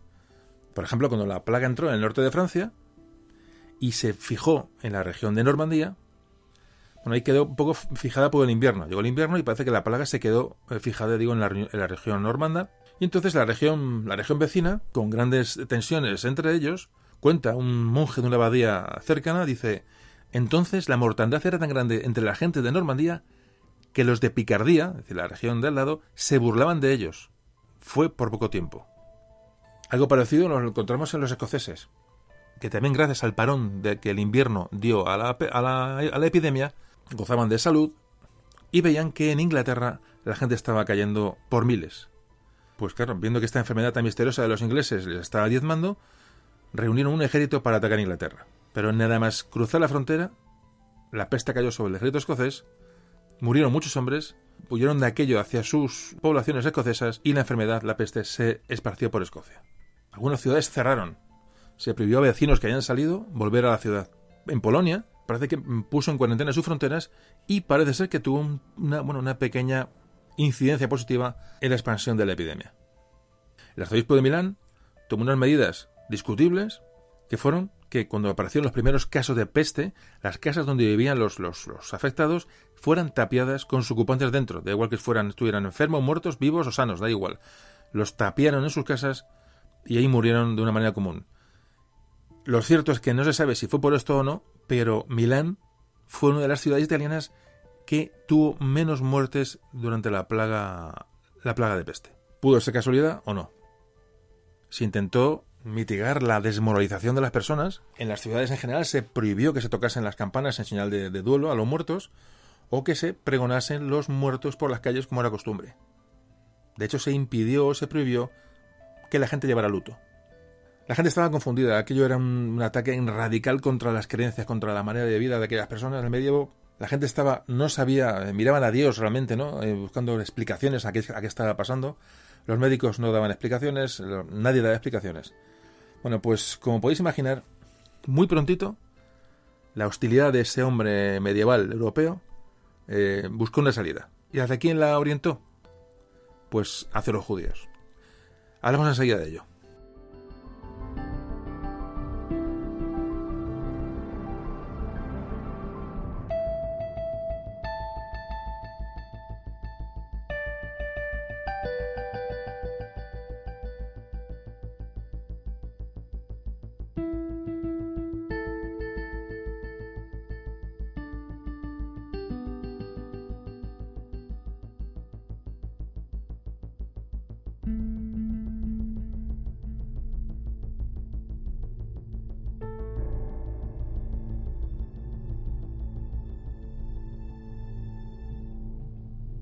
Pues sí, la gente volvió la vista hacia los judíos. En Alemania había dos hipótesis muy extendidas. Una era que la epidemia era un castigo de Dios y otra tendencia, otra teoría era que había sido provocada por los judíos. Evidentemente había una gran hostilidad histórica hacia los judíos y que iba a estallar violentamente en este momento. Era el, el momento oportuno. Bueno, los primeros linchamientos de judíos comenzaron en la primavera de 1348. Vamos, nada más entrar la peste en Alemania y en Francia. ¿Qué se decía contra los judíos? Bueno, porque se les acusó de que estaban envenenando los pozos. Algo muy típico. Los primeros ataques contra los judíos tuvieron lugar en Narbona, en Francia, y en Carcassonne. Los judíos fueron sacados de sus casas y fueron asesinados. El judío era el blanco más, más fácil, más obvio, el, bueno, históricamente más, más recurrible, ¿no? Era un, bueno, eh, gente se habían separado de la, cultura cristiana voluntariamente y, bueno, durante siglos han sido pues objeto de, de violencia, de odio. En fin, la tradición antisemita de, que ha arrastrado Europa de siempre. Hay un ejemplo, un precedente, una plaga en, el año 1320, y de esta plaga se echó la culpa, fue pequeña, pero se echó la culpa a los leprosos. Se creía que los leprosos estaban enviados por los judíos españoles, y, era una gran conspiración para destruir a los cristianos. Bueno, pues cientos de leprosos fueron atrapados y quemados en Francia durante 1322. Aquí se tiraba por la calle en medio, como veis.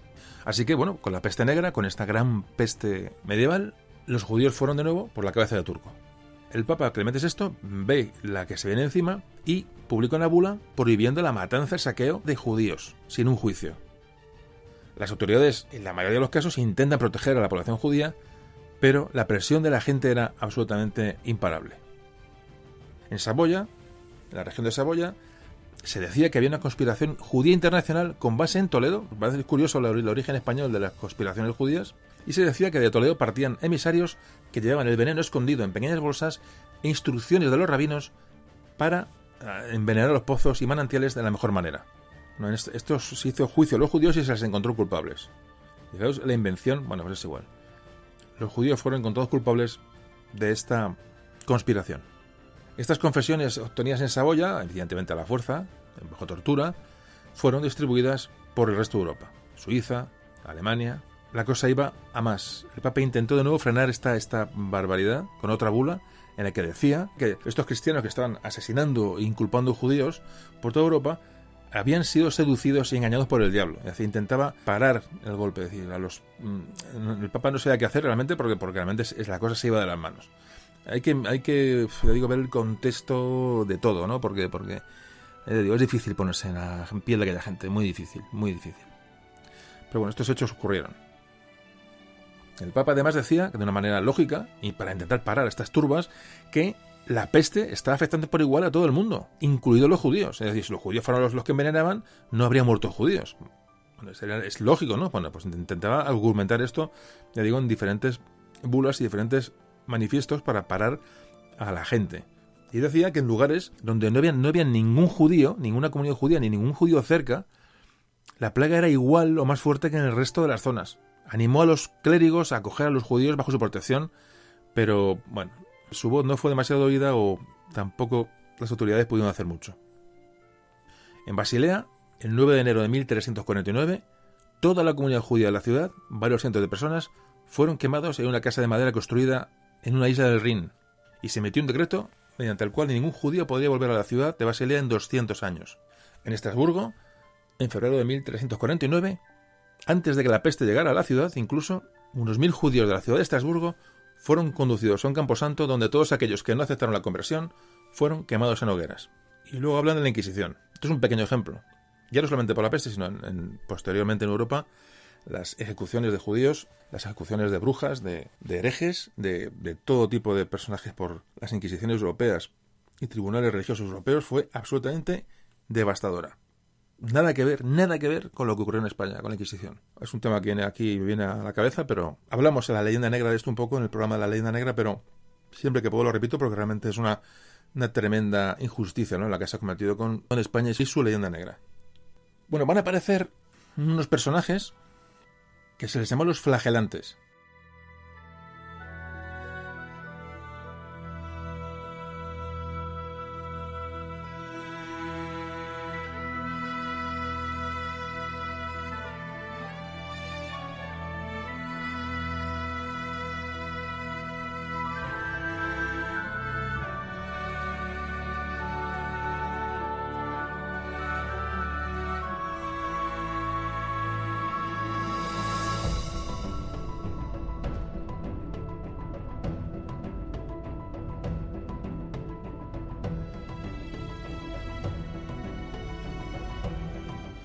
Los flagelantes fueron unas, personas que ante esta desesperación ¿no? de lo que estaba ocurriendo, realmente hay que pensar que la gente estaba desesperada. O sea, la gente mataba a judíos, se flagelaba y hacía lo que hiciera falta. Es había una desesperación. Como hay que ponerse en el, repito, intentar ponerse en el pollejo de, esta, de esta población con, con esa ignorancia, ¿no? De, eh, evidentemente, las salidas eran salidas que, por supuesto, hoy nadie tomaría.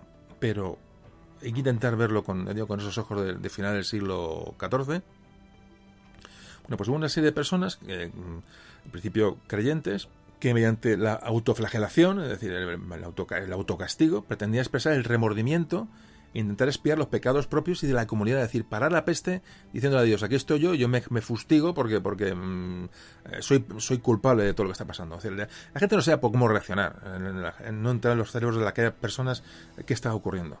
Entonces, claro, esta flagelación, esta autoflagelación, estos, estos grupos, los flagelantes, tuvieron un gran auge durante estos, estos años y motivado, yo digo, por esta, esta desesperación y esta, este túnel sin salida, ¿no?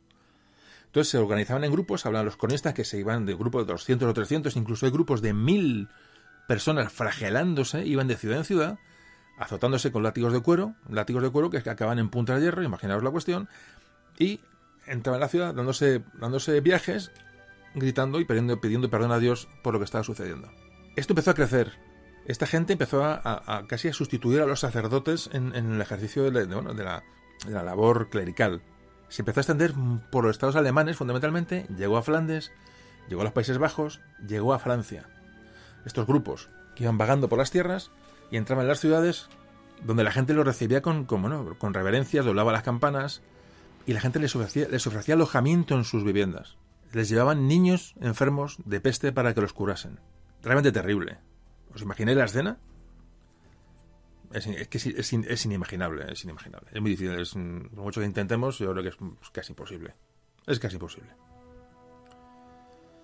Empezaron, bueno, a coger fuerza estos grupos, evidentemente empezaron a coger cuerpo, estos famosos flagelantes, que es un caso, bueno, muy típico de la, peste del, 48, y empezaron a, ellos a asumir por sí mismos el derecho de, a confesar, a conceder absoluciones, a, a imponer penitencias, es decir, empezaron a suplantar la labor por donde iban de los sacerdotes empezaron ya a ser por el Papa y por la, Iglesia, tienen, bueno, y por el poder establecido, empezaron a ser ya temidos como una, fuente casi revolucionaria en ese momento de, esa crisis absoluta ¿no? que estaba sufriendo Europa.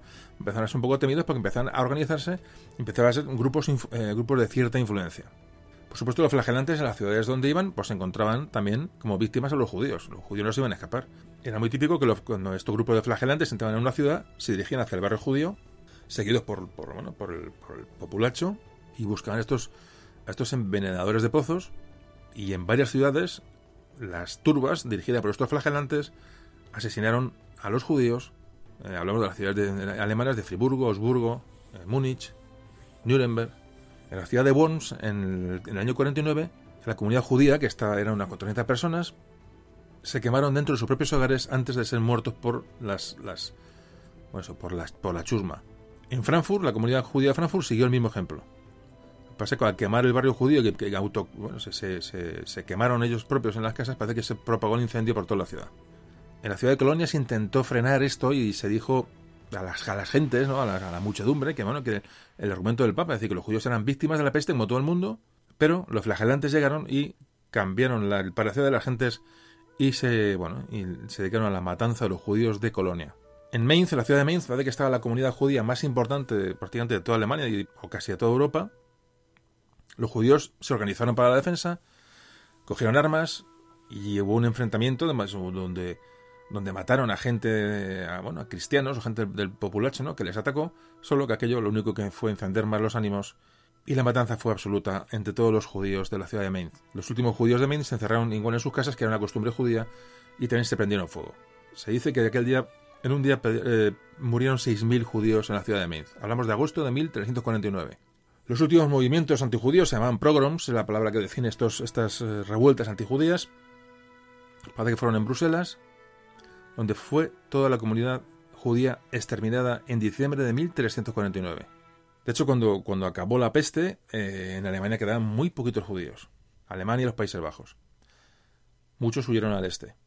En España, como luego hablaremos, eh, hubo matanzas de judíos, sobre todo en Cataluña. Cataluña fue la zona más afectada, sobre todo en Barcelona, eh, el ataque a, los barrios judíos.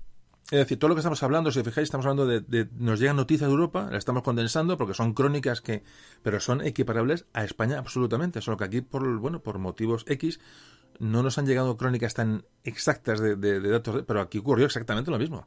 Exactamente lo mismo, fue un movimiento europeo a todos los niveles y un contagio absoluto, tanto de la peste como de las respuestas. Por eso estamos, he dicho que el programa de hoy es un poquito diferente porque estamos tirando de datos de, estamos cogiendo de aquí y de allá para intentar montar este puzzle, y, pero que evidentemente afecta a la sociedad española, por supuesto, por supuesto. Es decir, todo lo que estamos contando lo podéis transmitir a la península sin ningún tipo de, riesgo. Bueno, la Iglesia actuó contra los flagelantes, se empezó a ordenar que se cerraran las puertas de las ciudades a, su llegada. Clemente esto hizo una, emitió una bula en octubre del, del 49 1349, en el que se les pedía que, se, que se dispersase o se les detuviese. Y bueno, los flagelantes se desbandaron o huyeron y realmente bueno, desaparecieron tan rápidamente como habían surgido. Pero es un dato que hay que, hay que tener en cuenta, que había que comentar. Los judíos fueron regresando lentamente después de, la, de, de las pestes al, del este de Europa, donde se habían refugiado, pero volvieron en peores condiciones, evidentemente, con más segregación, y ese mito del envenenamiento de las eh, bueno pues iba a trascender en, generaciones es decir luego gran, gran parte de estos programas estos, estos ataques a los judíos en siglos posteriores iban a tener como origen bueno pues estos esta, esta este origen de esta de esta culpabilidad de la peste que se les atribuyó. El, el judío pasaba a ser una persona mala una persona malvada una persona nociva y esto iba a ser ya un precedente para el futuro. Bueno seguimos hablando de la peste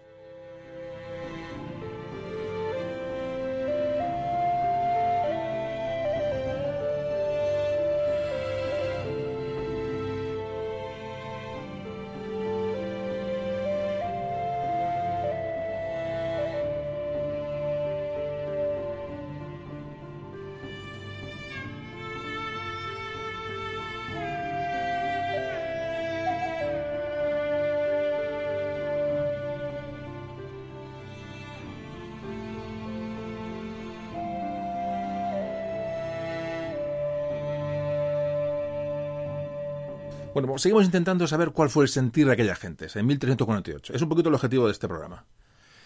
Bueno, la gente sigue racionando, es decir, las raciones sean diversas. Unos se encomiendan a Dios, otros creen que, es un castigo divino.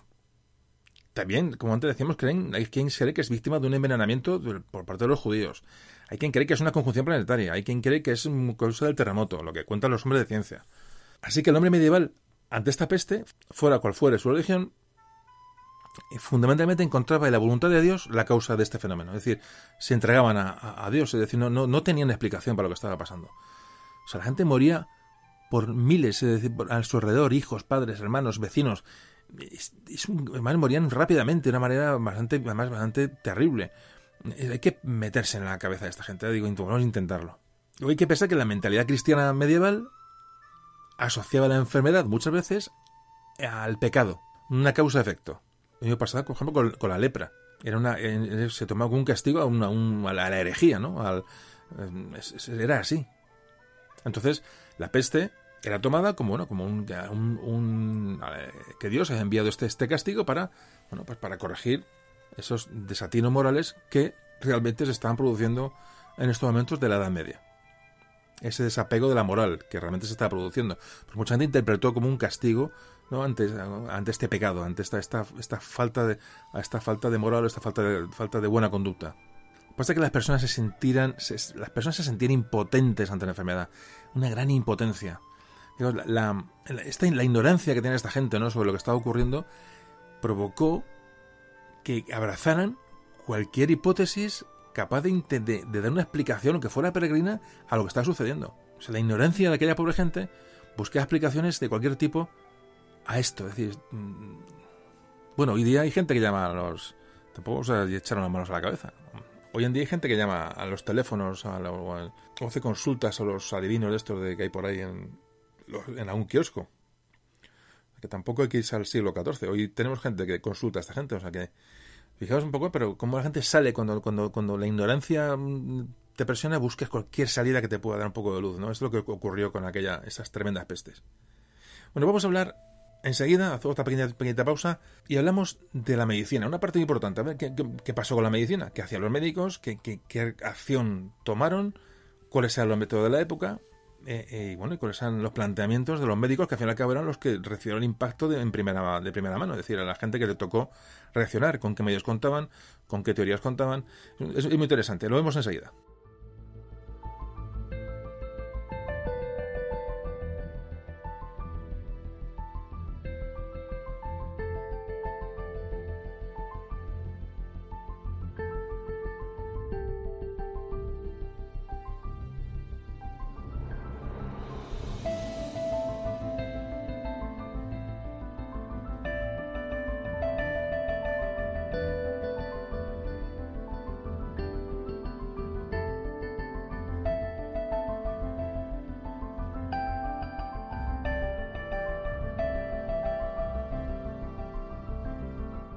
Pues hablamos de la medicina, de los médicos. Menudo papelón.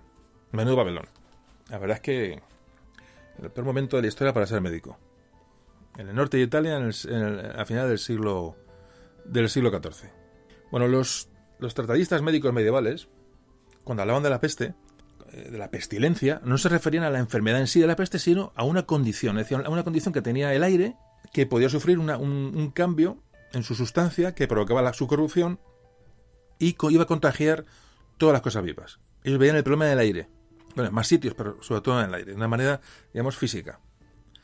En el caso de la peste negra, esta transmisión a, a, través del aire, bueno, pues tiene más sentido y hace que se le llame la pestilentia, la, bueno, se, le da este nombre.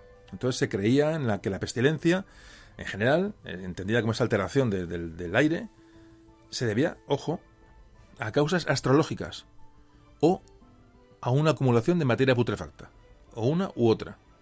Sin embargo, en este caso concreto, porque era especial, nunca ha ocurrido nada parecido, en, bueno, esos, en esas reuniones que tenían y en esas, eh, bueno, eh, teorías que lanzaban a, a, la sociedad, decían que en este caso de la peste negra creían que habían, influido los cambios climáticos ocurridos en los años anteriores. Esos cambios de, de, de, de sequías, que arruinó cosechas, que provocaron hambre, decía esa crisis que ya viene arrastrada de antes, que antes comentábamos, que la va a, rematar la peste del, del 48, bueno, pues ellos, estos médicos, estamos hablando de médicos, echaban la culpa a estos cambios climáticos como causante de la peste.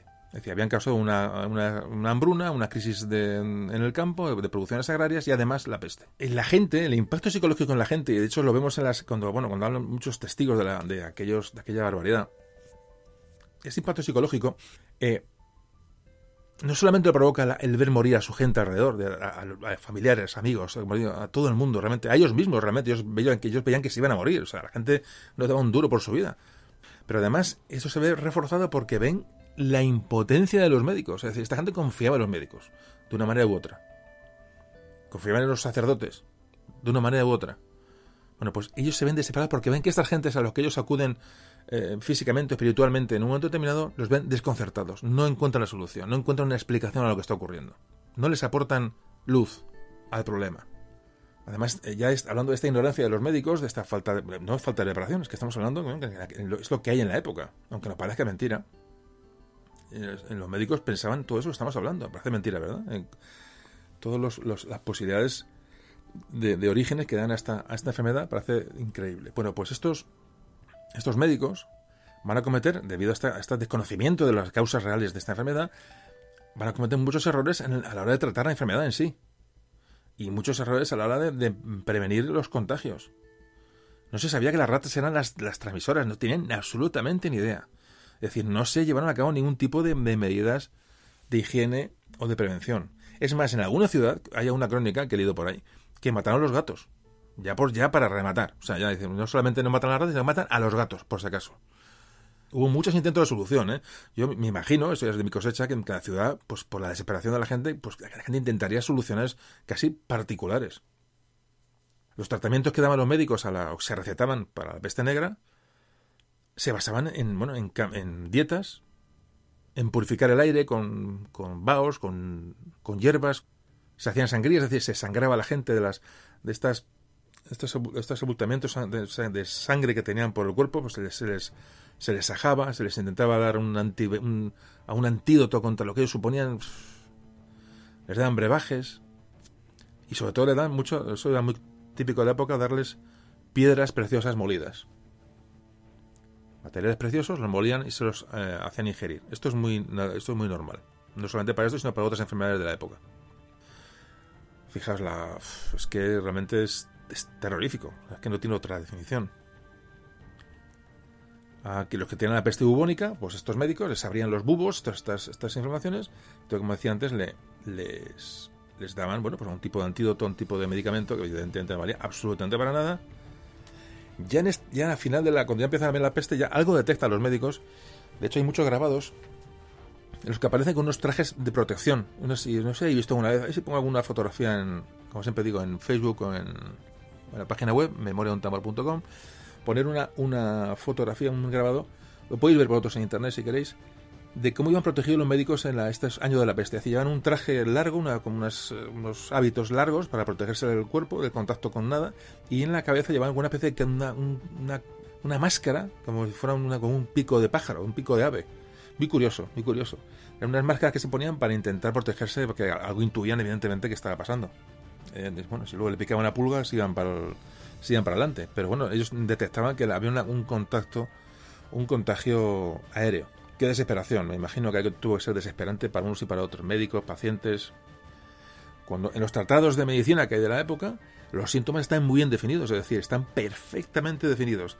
De hecho, un médico hoy lo lee y, dice, efectivamente, están, la definición es perfecta. Es decir, los bubones, vómitos, convulsiones, fiebres, diarreas. Eh, pero realmente las causas reales pues, fueron incapaces no solamente de encontrarlas, ni, sino ni siquiera de intuirlas seguían mirando más hacia los planetas y hacia los terremotos que hacia, bueno, evidentemente hacia, hacia lo cierto, hacia la causa real de la, de la epidemia. Te digo que los, el aporte de los médicos medievales ya se olvidan de lo, de lo científico, ya bueno, empiezan a meter elementos de, de astrología, y empiezan realmente a caer en las mismas supersticiones, la misma ignorancia que el resto de la población. Esa es la realidad, ese es la, el momento límite, ¿no? Que la propia comunidad científica, entre comillas, pues acaba cayendo en la superstición. Entonces el tema se acabó. Se acabó. Ellos, la medicina de la época, pensaba que que en el cuerpo humano había cuatro humores, con los cuatro mm, humores que, que componían el cuerpo humano, que eran la sangre, la flema, la bilis negra y la bilis amarilla. Esto es lo que se pensaba entonces que eh, llevaba el cuerpo por dentro. Estos cuatro componentes. Repito, sangre, flema, bilis negra y bilis amarilla. Casi nada. Entonces el aire corrompía estos fluidos. Y en el momento que hay un desequilibrio en estos fluidos, pues el, ser humano pues pasaba a estar enfermo, a enfermar y a morir. Son cosas que se han leído de, de documento de la época.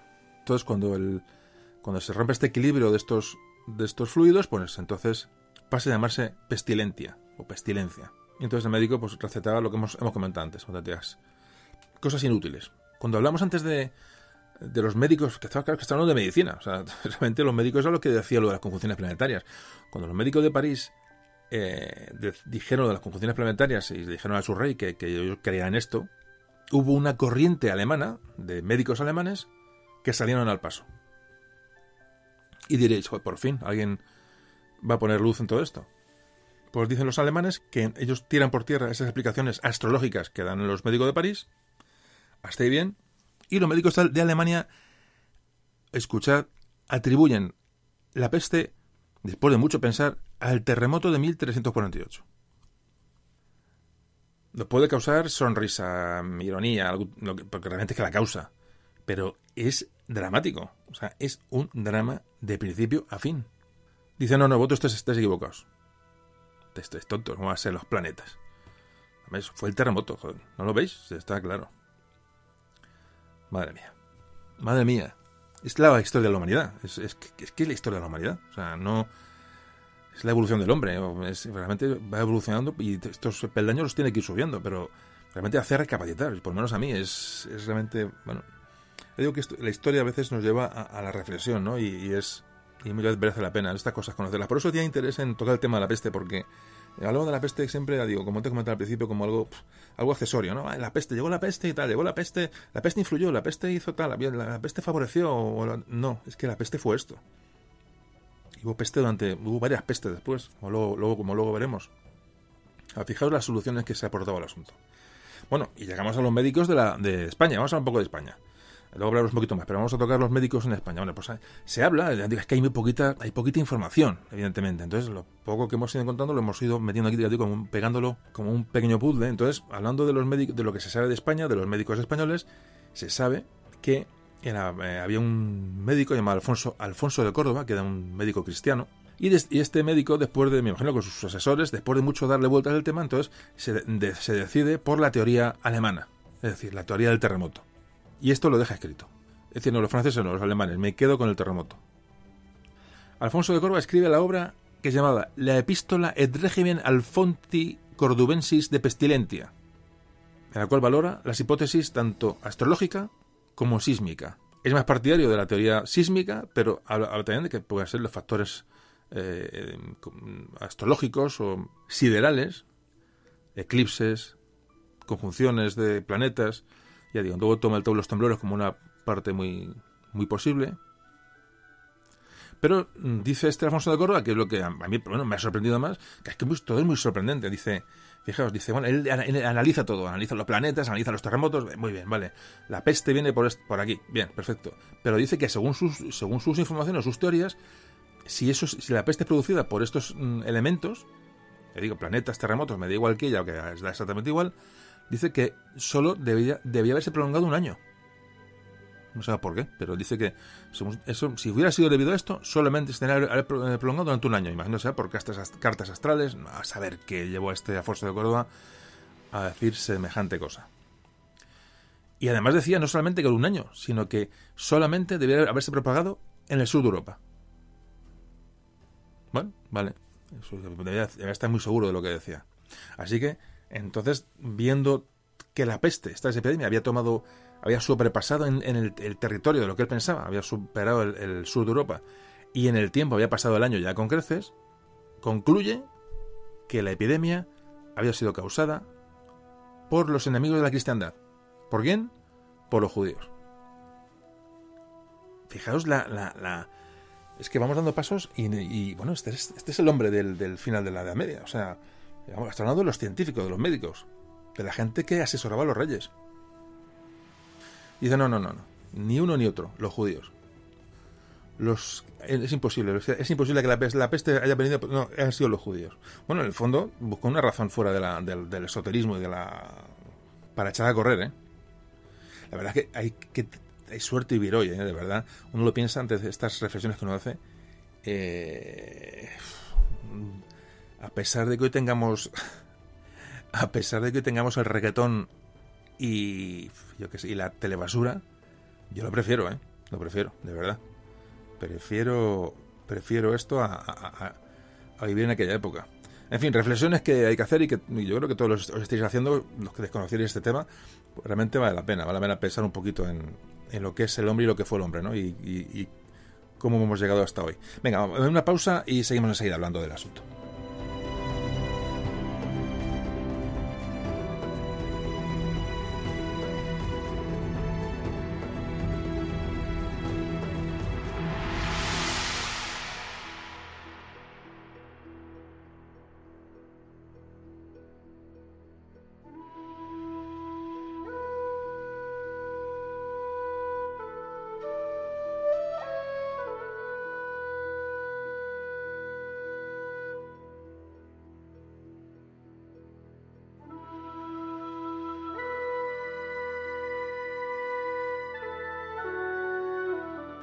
Problema de todas estas versiones, estas teorías que dan estos médicos, estos hombres de ciencia de la época, el problema es que estas teorías son aceptadas por la comunidad científica. Y además tienen un prestigio, un prestigio es decir, se escriben y se, y se difunden. Luego estas teorías contra los judíos, bueno, ya es parte de, ese tema social, de esa tensión social, ¿no? Que, que hay, bueno, se busca un culpable, se busca una cabeza de turco, pero realmente todo esto, todo eso tiene trascendencia. Lo que dicen esta gente no se queda en un despacho y, y es el asesor del rey, no, no, es que luego se publica y está escrito lanzan pasquines que, recorren Europa con estas teorías. Es curioso cómo una, un, la, la, la, ciencia, esa incipiente ciencia que, que, está en la Edad Media en ese momento, estos médicos, esta gente de, de, conocimiento y de, cerebro, bueno, como al final, ante una, este suceso tan, tan, de tan grandes características, se echan atrás y se refugian en la superstición, en lo sobrenatural. No pueden explicar por la razón lo que está pasando. Entonces se refugian aquí. Es, es, realmente que todo el mundo huye de, del... Fijaros qué momento tan crítico, ¿no? Es, es, decía que había un médico en Montpellier, en Francia, que decía que se contagiaba por la mirada. O sea, no, eh, recomendaba no mirar a los ojos a los enfermos de, de peste.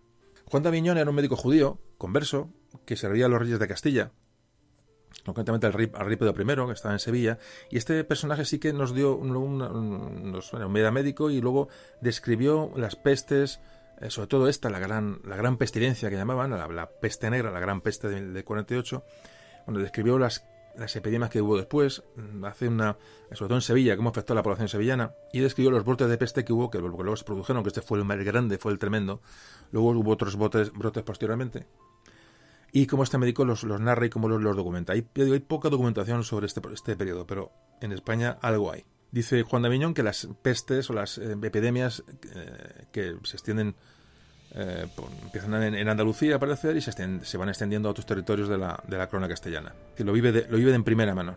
Dice que en 30 años hubo tres grandes episodios de mortandad, separadas por 10 años, en el 53, en el 63, en el 74 y en el 82. Que ocupa todo el final del siglo XIV, hay rebrotes, la grande, y, y tres, tres rebrotes fuertes. Luego las otras epidemias que no eran peste, por ejemplo, las viruelas. Es que no solamente estamos hablando de la peste en este momento, es que cualquier enfermedad te arrasaba un... La viruela, por ejemplo, la viruela era tremenda. También se convivía con, se convivía con la viruela. Pero la, peste de este año fue... De cara a la humanidad, no creo que haya epidemias más fuertes, ni que epidemias más por sorpresa a la gente que, que esta.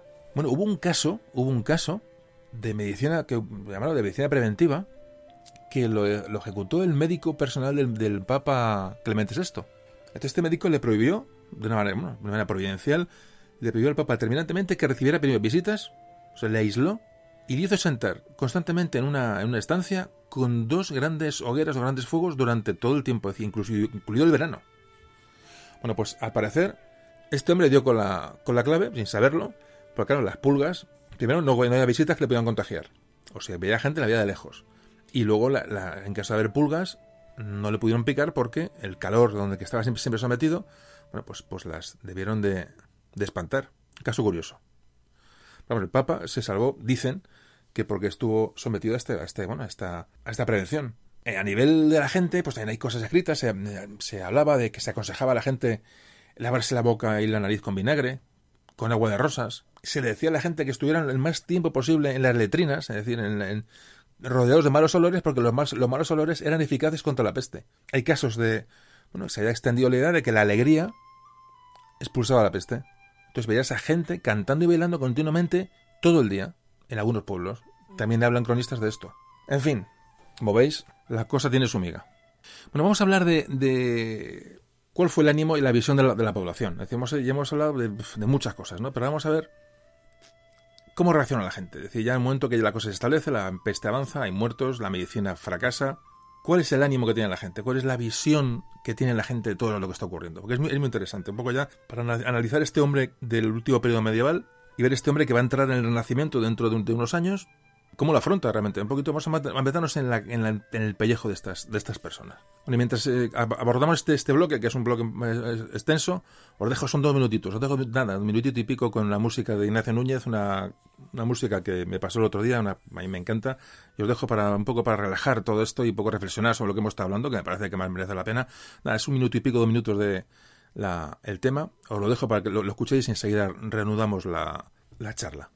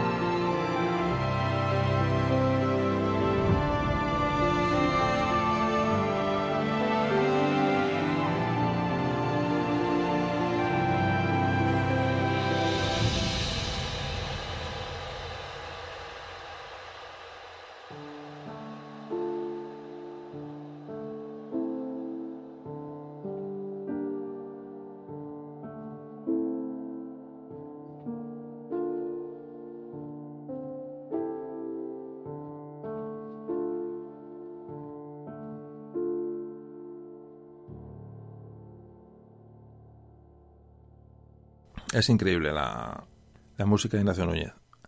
Bueno, vamos a hablar de, como antes comentaba, del ánimo, del ánimo, de la visión de la población en ese momento. Vamos a hablar, vamos a seguir metiéndonos dentro de la gente, que es lo que interesa. Como decíamos antes, para la gente solo había, había una explicación para esta peste, que en principio era la ira de Dios. Dios era el que haya mandado este castigo. Era lo más generalizado la conjunción planetaria, los terremotos, etcétera, etcétera, etcétera, eh, y algunos los judíos eh, les podía dar, bueno, les podía dar salida o dar una explicación a esto, decía la gente más culta generalmente, pero el hombre normal pensaba que, era el fin del mundo, realmente. O sea, es lo que la gente pensaba. De hecho, el Papa contribuyó a, este, a fomentar este miedo, esta creencia, porque hubo una bula que, que hablaba que la pestilencia era con lo que Dios estaba castigando a sus gentes. Y estaba fomentado incluso por el Papa. Claro, la, ausencia de, aparente de una causa material daba a esta epidemia una, pues un aspecto sobrenatural. Entonces, automáticamente empiezan en, Europa a surgir, y empieza la gente a plasmar sus sensaciones y sus sentimientos. Empiezan a surgir leyendas. Todas estas leyendas que empiezan a surgir en Europa, incluida España, simbolizan a la peste. En, muchas las simbolizan en forma de una doncella, una doncella guapa, joven, que entraba en las casas para llevarse a la gente de las casas no entienden lo que está pasando. empiezan a, dar simbolismos, pero la cosa empieza, digamos, un poco a cambiar, ¿no? Esas explicaciones personales de cada uno. Claro, cuando la gente cree que asume que es un castigo divino, pues crea un sentido de culpabilidad. Es decir, ¿qué hemos hecho para que esto se nos esté llevando a, toda la familia? Es decir, ya no a la familia, sino a mí mismo. Es decir, la gente, ya, como hemos hablado antes, ya empezaba a dejar de pensar en, la gente de alrededor, pensaba en sí mismo. Es decir, es que me voy a morir. O sea, había ciudades en que había una mortandad del 90%. Entonces, claro, esta gente que pensaba, pues que, que, era el siguiente, es ya no, se planteaba nada. Y dice, bueno, ¿qué hemos hecho para, merecer esto? ¿no? Es un poco la frase tópica, o la pregunta tópica. Bueno, en aquella época de la Edad Media, sí que es cierto que había una relajación moral absoluta. Había, había avaricia, pues, codicia, pues eh, había adulterio, había mucha lujuria, pues blasfemos, es decir, ladrones. Había una, relajación moral que es que eso se acusa en muchos documentos de la época. Y había una conciencia de que las cosas no se estaban haciendo bien, pero, pero aquello había llegado de una manera absolutamente impactante. La gente tenía, en ese momento sentía que el, futuro no existía. Esa es la clave. Decir, no tengo futuro. Voy a morir. Va a morir todo el mundo. Decir, esto es, el fin del mundo. Esa es la idea que en muchas ciudades europeas se llega a sentir. Entonces crea un, sentimiento de, desesperación y de demencia. La gente empieza a volver prácticamente loca. Un cronista alemán cuenta que textualmente dice: Los hombres y las mujeres deambulaban como si estuviesen locos y dejaban que su ganado se perdiese porque ya nadie quería preocuparse de él. De perdidos al río. La gente da igual todo. las emociones de la gente, la respuesta emocional de la gente, se ve afectada. De hecho, otro cronista dice, textualmente también dice, en aquellos días había entierros sin pena y matrimonios sin amor. Qué frase, ¿eh? Había entierros sin pena y matrimonios sin amor. Y a la gente le daba igual, todo. Claro, la gente tenía la convicción de que, era, de que era un castigo divino, entonces empezaron, sobre todo al principio, con los primeros días, primeros, las primeras semanas de la, de la epidemia, pues la gente dice, bueno, vamos a apaciguar a Dios, ¿no? Desenfado de Dios. Y entonces empezaron a prohibir eh, jugar, beber, y encima se empezaron a organizar procesiones de penitencia donde se reunían varios miles de personas y duraban días las procesiones. Claro, imaginaos, la gente se empieza a aglomerar, a hacinar en estas procesiones y la peste pues avanzó en estos, estos actos de una manera tremenda. De hecho, el Papa se da cuenta y prohíbe las procesiones multitudinarias, porque se dan cuenta que esas procesiones, por ejemplo, todo el mundo que acudió a cierta procesión, pues acabó contagiado. Era una absoluta impotencia, la gente no sé, y, desconocimiento, ignorancia de lo que estaba pasando. O sea, si la gente, la, gente hacía procesiones, eh, eh, caía. Si la gente da igual lo que hiciera, no había una solución, no había una explicación a lo que estaba pasando. Los campesinos, muchos ellos murieron y están, aparecían muertos por los campos, en sus, casas de campo. Pero los pocos que sobrevivían a aquello hablan que, que, tenían una apatía absoluta. Dejaban el trigo sin segar, el ganado a su aire sin, sin darle de comer ni beber. Claro, esto iba a poner en peligro la economía, como luego veremos la economía del posterior, del resto del siglo. Va a hacer un golpe fuerte. Es decir, la gente se, dejó. Durante estos. Fijaros qué golpe tan, tremendo las cosechas se dejaron de recoger, se dejaron de resembrar y, bueno, y al día siguiente, ¿qué, íbamos a comer? Es decir, no es una cosa generalizada, evidentemente, pero, pero eran, eh, hablamos de mucha gente que, vio a los campesinos dejando al ganado ya y sus cosechas dejadas. Es decir, hayan muerto mucha gente, ellos están solos y dicen, bueno, es cuestión de ver cuándo me toca a mí, para qué voy a sembrar, para qué voy a, preocuparme. Claro, volviendo a la reflexión personal, cuando uno toca esos temas, Fijaos que mm, cronistas de la época también dicen que, ellos pensaban que, este castigo de la peste iba a mejorar el comportamiento moral de la gente, pero sin embargo ocurrió todo lo contrario. Y aludían a, esas famosas epidemias que, asolaron Atenas 5 antes de Cristo, las que narra Tucídides, y habla, dice que Tucídides dice que la gente se volvió más amoral como consecuencia del sufrimiento. Aquí pasa una cosa parecida. Hay un, hay un, lo he leído por ahí, debe ser una anécdota, debe ser un, no creo que sea real, pero habla, eh, a modo de metáfora, dice cómo los fabricantes de, cuentas de Rosario cambiaron el negocio y empezaron a fabricar dados para jugar. Bueno, evidentemente es una exageración o llevado a un extremo, me imagino, ¿no? Pero es poco define, ¿no? Define qué, qué pasó. Dice, los fabricantes de rosarios cambiaron el, la fabricación de cuentas de rosario por dados para, dados para el juego. Es bastante gráfica esta, este ejemplo, ¿no? Sea o no real. Bueno, otras, luego la gente tiene otras reacciones, que es emigrar, huir de, los focos de... Hay mucha gente que se, que, se moviliza y se va de los lugares que, tienen, están infectados. Evidentemente van a caer igual.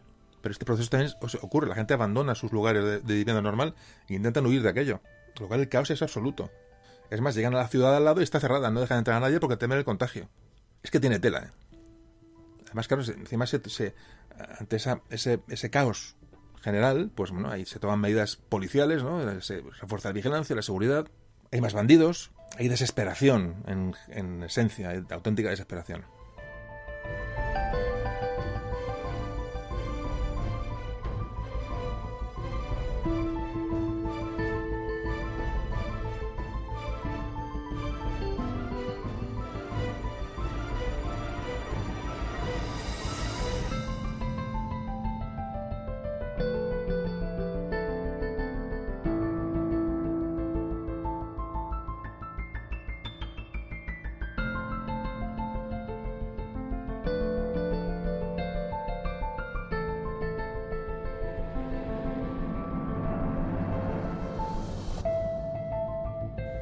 Cristianismo, que en este momento la, bueno, la corriente y el pensamiento imperante, pues, pues en, esa caridad del cristianismo pues empieza a desaparecer.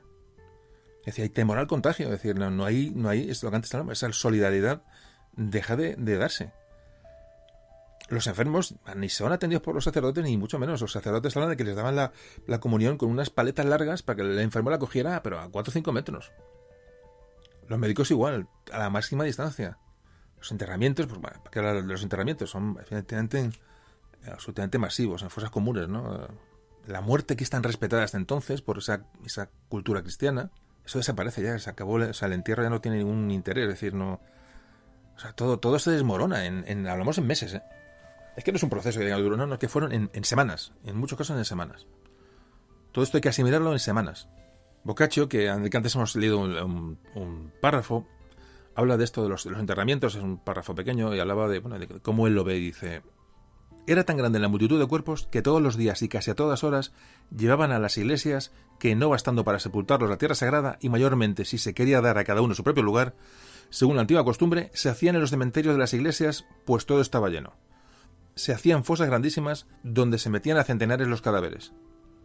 Una vez amontonados estos, como se estiman las mercancías en las naves, se recubrían con un poco de tierra hasta que se llegaba a lo alto de la fosa.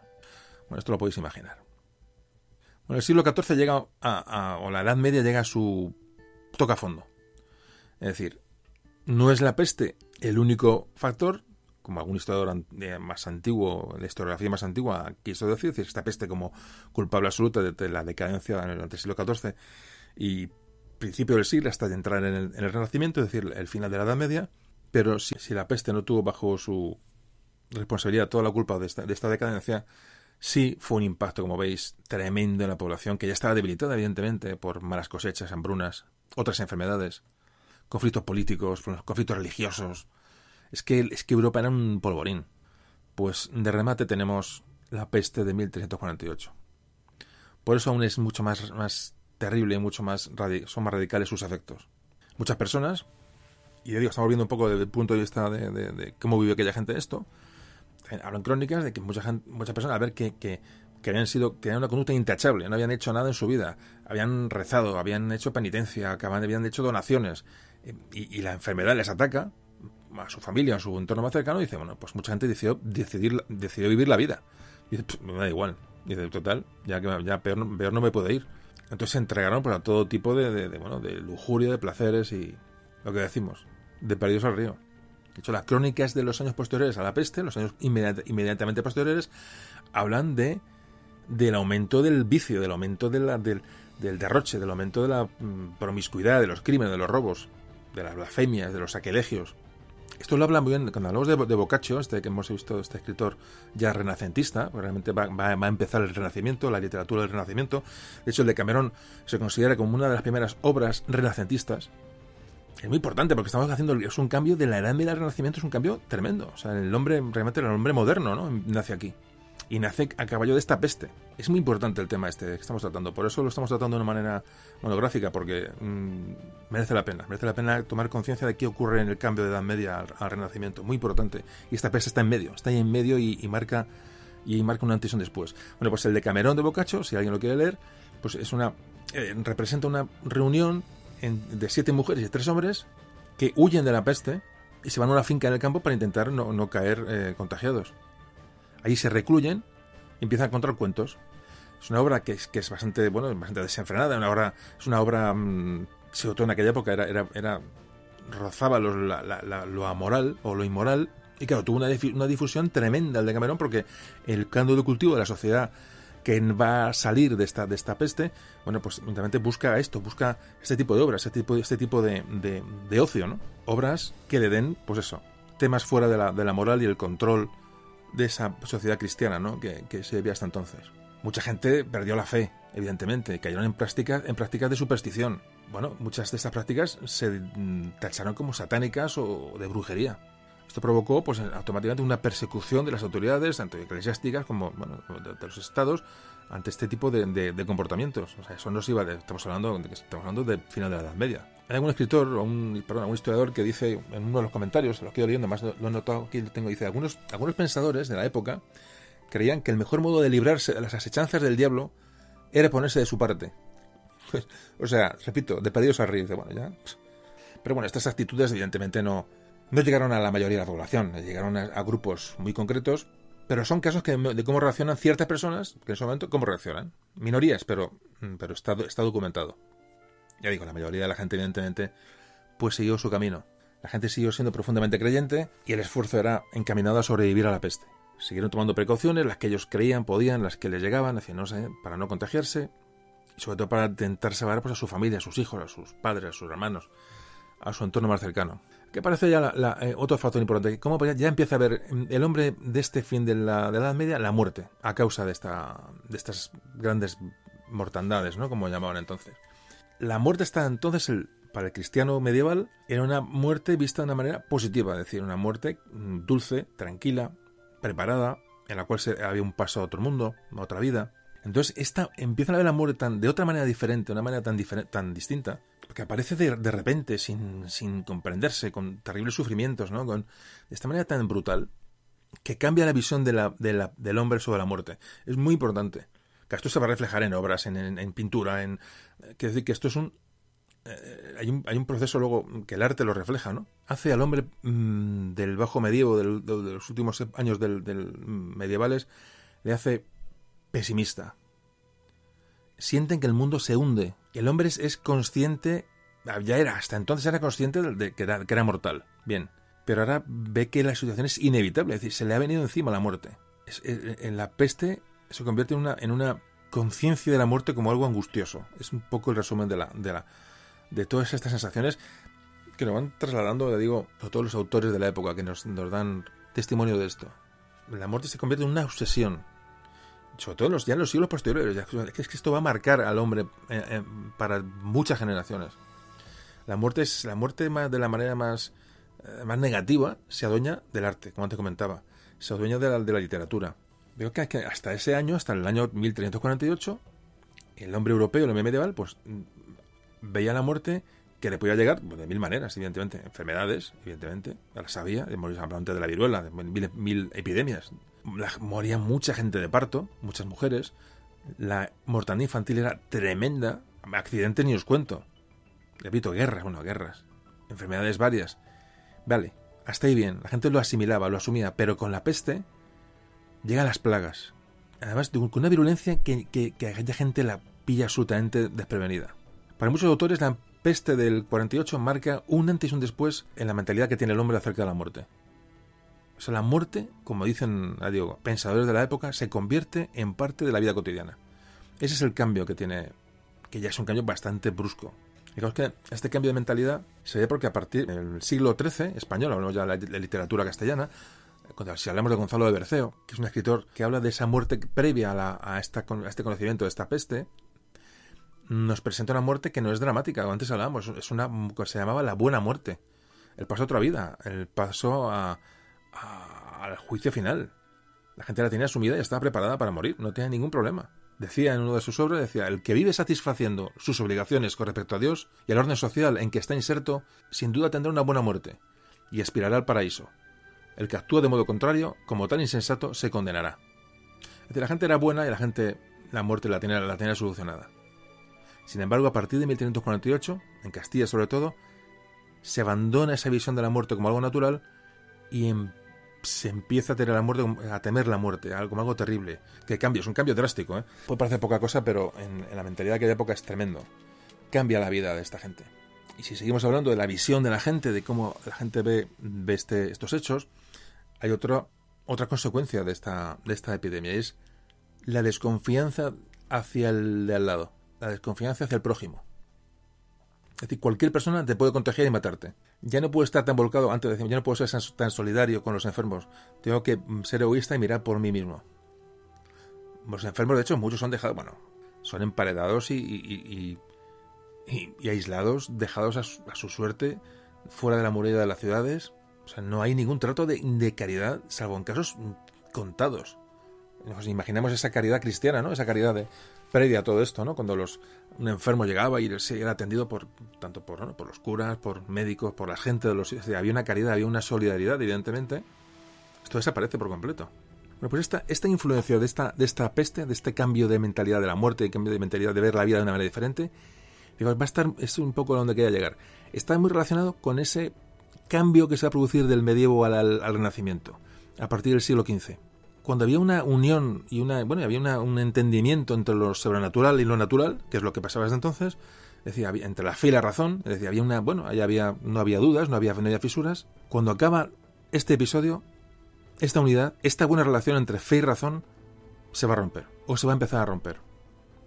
El hombre empieza a pensar de manera más individual es muy importante, estamos hablando, ¿eh? muy importante. Y ahí sí que, aquí sí que tiene que ver, si decimos que en la crisis del 14-15 no es la peste la que, toda la causante, evidentemente, pero en la manera de ver la vida del hombre del Renacimiento sí que tiene que ver mucho esta visión de la muerte, esta visión de, las explicaciones de lo que está ocurriendo. Digamos lo que estamos hablando que es muy importante, el, bueno, el cambio de la, de la visión del hombre de la, del mundo. Es muy importante. En adelante, evidentemente, la gente no quiere decir que ya se, que se separe de la, de la religión, no los siglos siguientes, en el 15, o sea, a partir del 15 y 16, incluso a partir del siglo XIV, cuando siguen las epidemias, sigue habiendo una fe absoluta, es decir, no estamos diciendo otra cosa. La cristiandad sigue adelante, pero ya no es una fe segura de sí misma, es una fe angustiada, es una fe que se hace empezar a separar de la razón. Es muy importante este, este concepto. Y para acabar un poco con este, este pequeño bloque ¿no? de la visión de la gente de lo que está ocurriendo, un poco decir que, ¿no? que, que evidentemente, como antes comentamos, todos estos hechos se van a ver reflejados en, el arte, en las, eh, sobre todo en la pintura, las escenas de muerte, esas que había hasta entonces, unas escenas de muerte espirituales, ¿no? Del juicio final, del apocalipsis, una visión, bueno, de la buena muerte que se llamaba entonces, va a cambiar por completo. Es decir, las escenas de muerte van a ser de cuerpos ejecutados, es decir, el, Calvario, el, el, cuadros del Calvario, las cruces, los cuerpos de... Toda esta visión de la muerte de una manera mucho más cruda va a crecer durante el siglo durante el siglo XV. Bueno, pues yo creo que hasta aquí, más o menos, eh, bueno, hemos intentado, he intentado trasladaros o compartir con vosotros un poquito la, esa visión ¿no? de, la, de la peste, del cambio de la visión del hombre del, mundo y, y, lo que es cómo esta gente afrontó aquel, aquel tremendo golpe que le vino encima. ¿no? Es lo que he intentado. Bueno, pues ahora vamos a hacer una pausa y vamos a hablar de condensaros y explicaros cómo se pasó en España, en la península ibérica, esta famosa peste. Venga, lo vemos enseguida.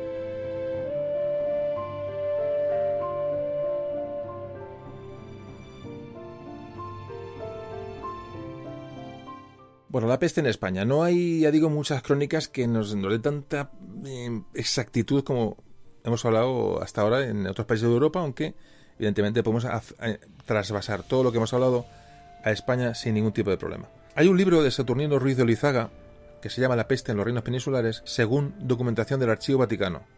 Es decir, esta persona investigó en el Archivo Vaticano sobre las pestes en, la península y sacó muchas, eh, muchas conclusiones. Es un, bueno, un libro en el cual se han basado muchos de los historiadores o ensayistas actuales para hablar de la peste del, la peste del 48 en la península. Como antes os contaba, España no fue una excepción, es decir, el, impacto fue igual que en Europa, es decir, el mismo. El hombre medieval sufrió lo mismo en España que en Polonia, que en Inglaterra, que en Italia. Aquí se le llamó la primera mortandad, es decir, hubo luego otras sucesiones de pestes a finales del siglo XIV, pero esta, esta primera, que fue la fuerte, que fue la, la, la que impactó, se le llamó la primera mortandad o la gran mortandad. De hecho, ya digo que se llevó por delante al rey Alfonso XI mientras eh, estaba en el asedio de Gibraltar. Esto ocurrió en el año 1350. Como comentamos antes, la peste se propagó eh, al occidente de Europa a través del, Mediterráneo. Entonces, como es normal, es lógico, las primeras, eh, los primeros casos de peste en la península, bueno, en este caso en la península, se iban a dar en las Islas Baleares, concretamente en Mallorca. Parece que allí en la, en la villa de Alcudia, una villa que es eminentemente marinera, es decir, los sitios donde llegaron los primeros navíos con comerciantes, allí falleció a fines de marzo de 1348 Guillem Brasa, que es la primera víctima documentada en el Reino de Aragón, perdón, en la Corona de Aragón. Muy poco tiempo después, hablamos de días, entra en la península y ya en primeros días de mayo la peste está documentada en Barcelona y en Tarragona. La peste negra, la muerte negra, como se llama entonces, la gran mortandad. Sobre todo en Barcelona, que era el puerto más importante, el puerto con mayor tráfico comercial, y que hasta entonces había hecho de Barcelona una ciudad pujante para, la corona aragonesa. Rápidamente la peste llegaba a Valencia, y ya en mayo del 48 había llegado al sur de la península. Se habla de bueno, que ya hay víctimas en la ciudad musulmana de Almería. En cuanto a la corona de Aragón, que es donde hay más datos, se sabe que la epidemia se difundió desde el litoral, de las regiones, de las regiones eh, digo, de Barcelona, el puerto de Barcelona, se propagó, se propagó hacia Lérida y desde allí a Huesca, donde llega en septiembre. Digo que es rapidísimo rapidísimo. Hemos dicho que en marzo está en, Mallorca y en Huesca está en septiembre. Es decir, para la poca población que había y bueno la, dificultad de movimiento de la gente, y no es como hoy, evidentemente, la peste vuela, pero vuela literalmente. Más tarde llegaría a Zaragoza, donde estaba el, rey de Aragón, Pedro IV, estaba reunido en aquel momento, tenía reunida las cortes de Aragón, y habla, habla en, las crónicas, dice, en en el lenguaje de la época, dice, están en los tractaments de les dites corts comeña la gran mortaldad. Estando los tratos ¿no? de, las dichas cortes, comienza la gran, la gran mortandad. Esto se lee en la crónica del ceremonioso. Hay pequeñas alusiones, hay que irlas cogiendo con, con pinzas, ¿no? Y irlas metiéndolas en su sitio para poder hacer, bueno, sacar de esto una, una idea general de lo que pasa en España. Pues simultáneamente a esto, la peste había crecido, pues, lógicamente, de Valencia fue a Teruel, Ahí llega en julio, hay casos documentados, y Aragón fue la antesala de Navarra donde la gran mortandad llega, la peste llega hacia el mes de octubre. Esto se ha podido más o menos reconstruir. Es más difícil reconstruirlo a la hora de hablar del, reino eh, de Castilla, de Castilla-León, en Portugal, incluso de, la, Granada nazarí. es decir, es más difícil. Eso se sabe que hay peste en Almería, pero luego no, no hay documentado más casos. evidentemente lo hubo, pero ahí nos quedamos, en casos ciertos, ¿no? de fechas. Eso nos vale para ver la rapidez, por ejemplo, la rapidez que lleva al contagio, que es, auténticamente increíble. La crónica de Alfonso XI, que muere ya digo en Gibraltar por peste, ya él habla en su crónica que la epidemia ya está actuando en Castilla, León y Extremadura. La peste llegó a Galicia para de ser a finales de octubre del 48. Poco después llega a Asturias, a León, norte de Portugal, llegó por supuesto a Toledo, al centro de la península, ahí se sabe, bueno, se datan miembros eh, de una comunidad judía que murieron en aquella época, y en sus inscripciones funerarias, bueno, nos ha dado ese dato, es decir, murieron muchos judíos durante esos días, durante esos años, y además está especificado en la inscripción funeraria que fue por la peste. Allá por 1350 hay documentación de que la peste estaba próxima a Gibraltar, o estaba en Gibraltar, porque, como decíamos, se cobró la vida del propio rey Alfonso XI. En cinco o seis meses la peste había invadido, se había hecho con la península.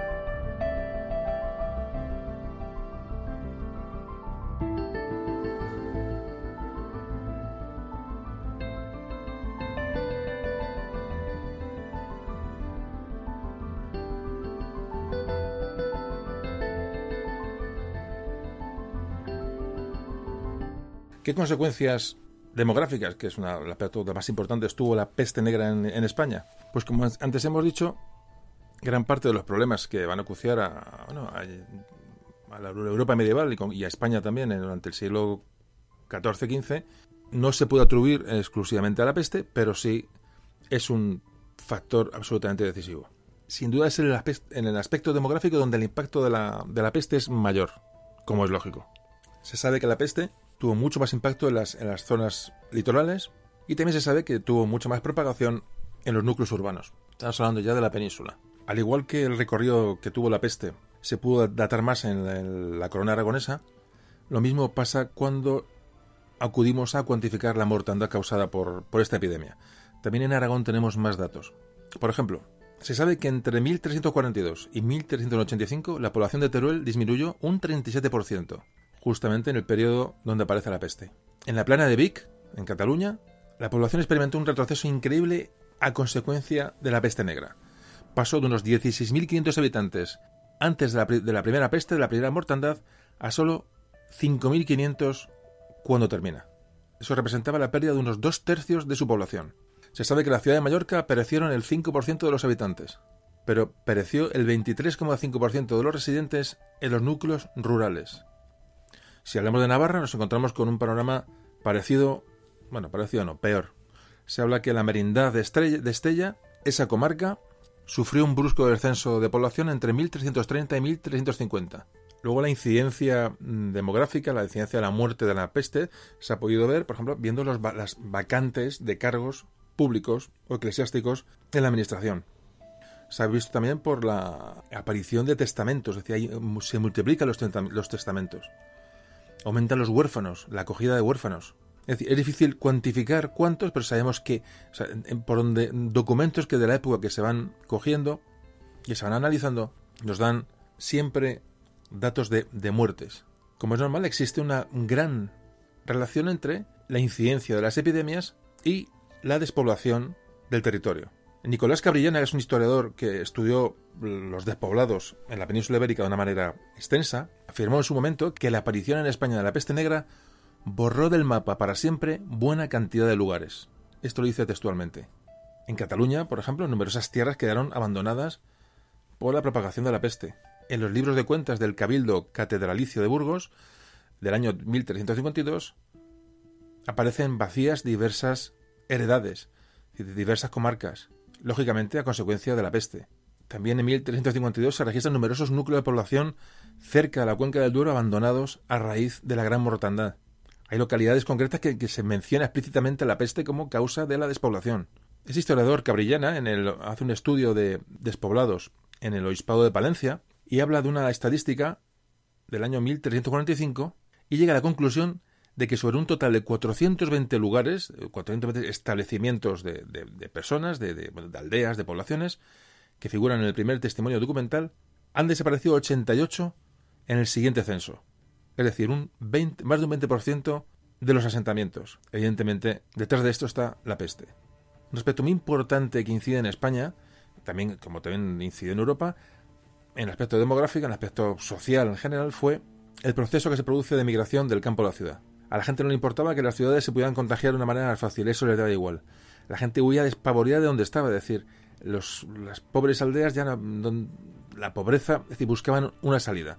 Les daba igual dónde tuvieran que ir y buscaron las ciudades donde también encontraron pues un, apoyo a, bueno se encontraron con gente es decir dejaban de estar desamparadas en el campo repito porque la situación era absolutamente dramática bueno pues este movimiento de, población del campo a la ciudad es otro elemento importante que no podemos olvidar y en cuanto a consecuencias económicas de la peste en España, que también son muy interesantes de analizar, pues hubo grandes aumentos de patrimonio de la gente que pudo heredar. Hubo un cambio de manos de propiedades. Se fomentó la ganadería lanar, al desaparecer muchas, muchas mm, tierras de cultivo, porque no había gente para, para cultivar. Y, bueno, pues parece que luego se potenció, esas tierras abandonadas potenciaron la aparición de ganadería. Hubo un retroceso de la producción agraria, con lo cual subieron los precios. Las rentas de los señores cayeron porque no tenían eh, mano de obra.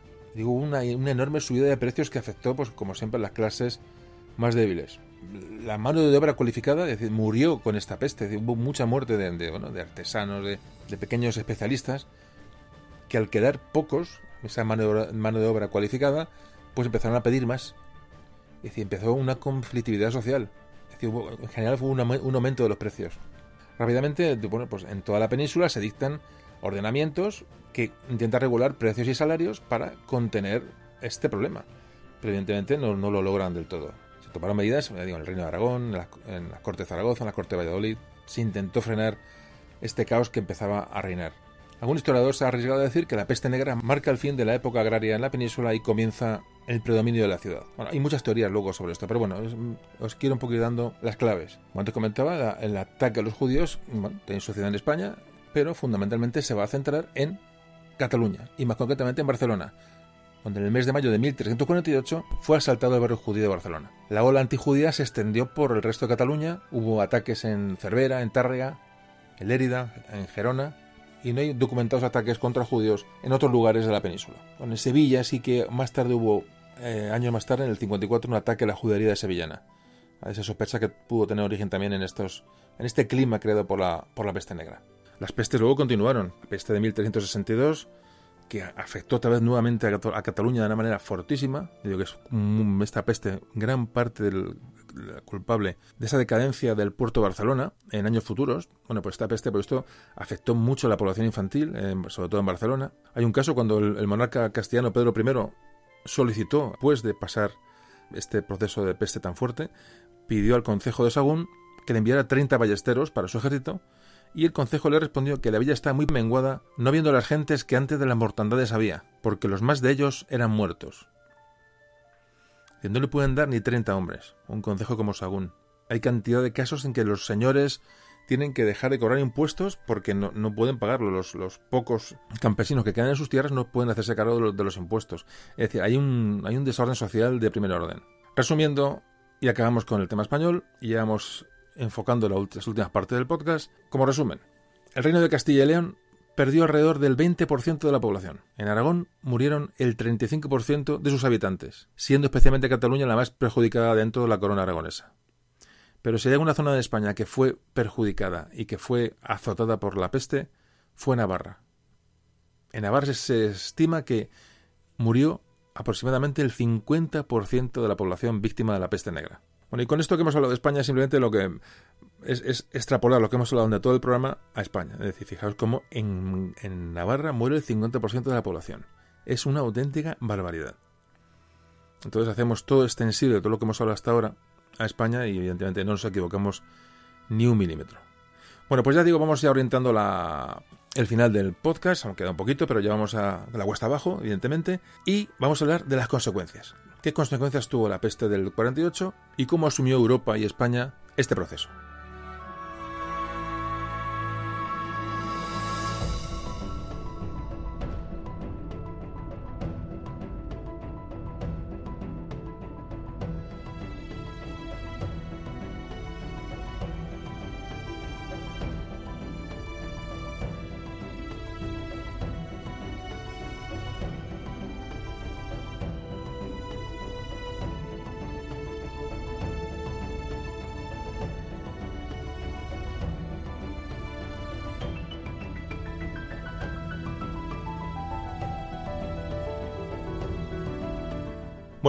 Hablamos de las consecuencias.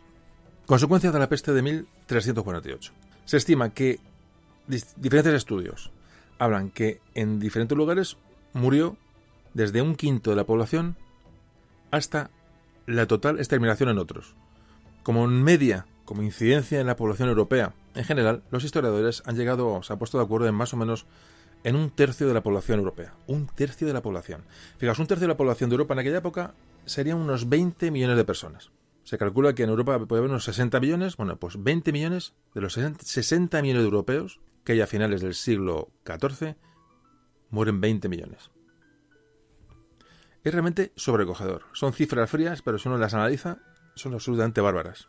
Hay que decir que las mayores ciudades de Europa, que tienen en aquella época unos no llegan a unos 100.000 habitantes. Estas ciudades, estas ciudades que eran París, Florencia, Venecia, Génova, eran las más grandes. Luego venía otro grupo con Brujas, Milán, Bolonia, Roma, Nápoles, Londres, y luego otro grupo venía Sevilla, Barcelona, Toledo, Pisa, Toulouse, Burdeos, es decir, hay todas estas ciudades que estoy contando son las, ciudades grandes. pues todas estas ciudades se estima que la media de un tercio o más de los habitantes eh, que murieron por la peste negra. el país más afectado, Italia, fue donde más afectó la peste. Fue donde se originó y donde más se afectó. Se dice que en Florencia murió entre 3 y 4 quintos de la población. 3 y 4 quintos. En los sitios recluidos, alguien podría pensar, por ejemplo, que monasterios, prisiones, alguien podría pensar que, bueno, que, la incidencia fue menor, pues no, todo lo contrario. Cuando entraba la, la peste en una prisión o en, una, en un monasterio, significaba que normalmente todos morían. Eso ocurrió, en varios conventos documentados en Francia, por ejemplo, los conventos franciscanos de Carcassonne y Marsella, toda la comunidad murió. En Montpellier, de los 140 frailes dominicos que había en el monasterio, sobrevivieron siete. Hay un caso muy, bueno, llamativo. En Kilkenny, en Irlanda, evidentemente la peste llegó, vino desde, la India hasta Groenlandia. Es decir, que, fijaros lo que estamos hablando, ¿eh? Y como una rapidez increíble, como un rayo. En Kilkenny, en Irlanda, un hermano, un, fraile, llamado John Klein, se encontró un momento solo, rodeado de, de frailes muertos, de compañeros muertos, y escribe una crónica de lo que haya sucedido y dice textualmente, para que no ocurra que las cosas que deben ser recordadas perezcan con el tiempo y sean borradas del recuerdo de quienes vendrán tras nosotros. Creían, empieza a escribir, dice, creía que el mundo estaba, el mundo había caído en poder del demonio, y él, como esperaba morir, escribe, Dejo pergamino en blanco para continuar ese trabajo, por si alguien sobrevive y cualquiera de la raza de Adán escapa a la peste y continúa la labor que yo he comenzado. Bueno, pues este, este papel nos ha llegado hasta nuestro día. Esta persona sabe que va a morir y empieza a escribir. bueno, lo dejo en blanco, pues si alguien quiere terminar. Mm, es dramático, es terrorífico. O sea, fijaros que estamos hablando. Bueno, parece ser que la tasa de matrimonios eh, crece. Parece que mucha gente se aprovechó de huérfanas para, bueno, para heredar fortunas. Se produce una serie de matrimonios de conveniencia, bueno, pues, pues imaginaos. Para ser que los matrimonios que siguieron a la plaga, que tuvieron una descendencia bastante numerosa, puede ser un intento de buscar un, bueno, un alivio a la, a la, pérdida de población tras, tras la peste. Fijaos como muy al principio, cuando, cuando la peste se empieza a controlar, o bueno, está en su momento álgido, da igual, eh, había tan abundancia de bienes y alimentos y, y tan pocos consumidores que los precios hundieron y, la gente tenía absolutamente de todo. Es decir, no, no, no había gente para consumir lo que se estaba produciendo, sobre todo en el primer momento, en el primer, ¿eh? luego ya cambió, como veremos o como hemos visto. La gente pobre se metió en casas abandonadas de ricos, dormían en buenas camas, comían en, bueno, usaban todos los servicios de, es decir, campesinos que se apoderaban de las tierras que nadie reclamaba, cogían el ganado, talleres, molinos que habían quedado sin dueño. Es decir, aunque el comercio se haya reducido, evidentemente, pero había muchas menos personas para, para repartir la mercancía. Eso ocurrió durante muy poco tiempo, un momento muy puntual. Luego empezó el efecto, el efecto contrario.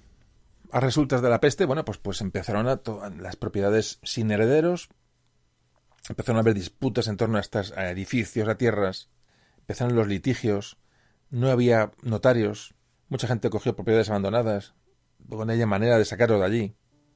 Muchos huérfanos empezaron a tutelar grandes fortunas, lo cual, lo cual bueno, propició un montón de, extorsiones y de presiones sobre estos niños realmente. Se estima que la población europea, cuando acaban todo el proceso de pestes, que luego siguió a la peste del, del 48, es decir, luego, como decimos, el final del siglo XV, más o menos cada 10 años aproximadamente se produce otro nuevo brote, mucho más leve, no, tiene, no tuvo nada que ver, pero igualmente dañino, se ha estimado que la población europea que hay antes de la peste, a la que finaliza el siglo XIV más o menos, se ha reducido casi un 50%. A esto hay que sumar hambrunas, crisis mm, económicas, desajustes sociales, vale. Entre la peste y, lo que causa durante el final del siglo, la población, la población europea se ha reducido casi un 50% a comienzos del siglo XV. Por ejemplo, la ciudad de Bessiers, en el sur de Francia, tenía 14.000 habitantes en 1304. 14.000. Un siglo más tarde tenía 4.000. Hay muchos casos como este, ¿eh? muchos. Las ciudades francesas también de Carcassonne y Montpellier, que eran, bueno, que eran ciudades emergentes, quedaron reducidas a sombras. Otros ejemplos de ciudades francesas, igual Rouen, eh, Reims, es decir, un sinfín de, ejemplos. Por supuesto, en España podemos extrapolarlo de la misma manera al disminuir las personas que podían pagar impuestos, pues los gobernantes subieron los impuestos. Eso iba a provocar, digo, bueno, unos desajustes y unos estallidos sociales tremendos que iban a suceder a estos, a estos, a esta epidemia.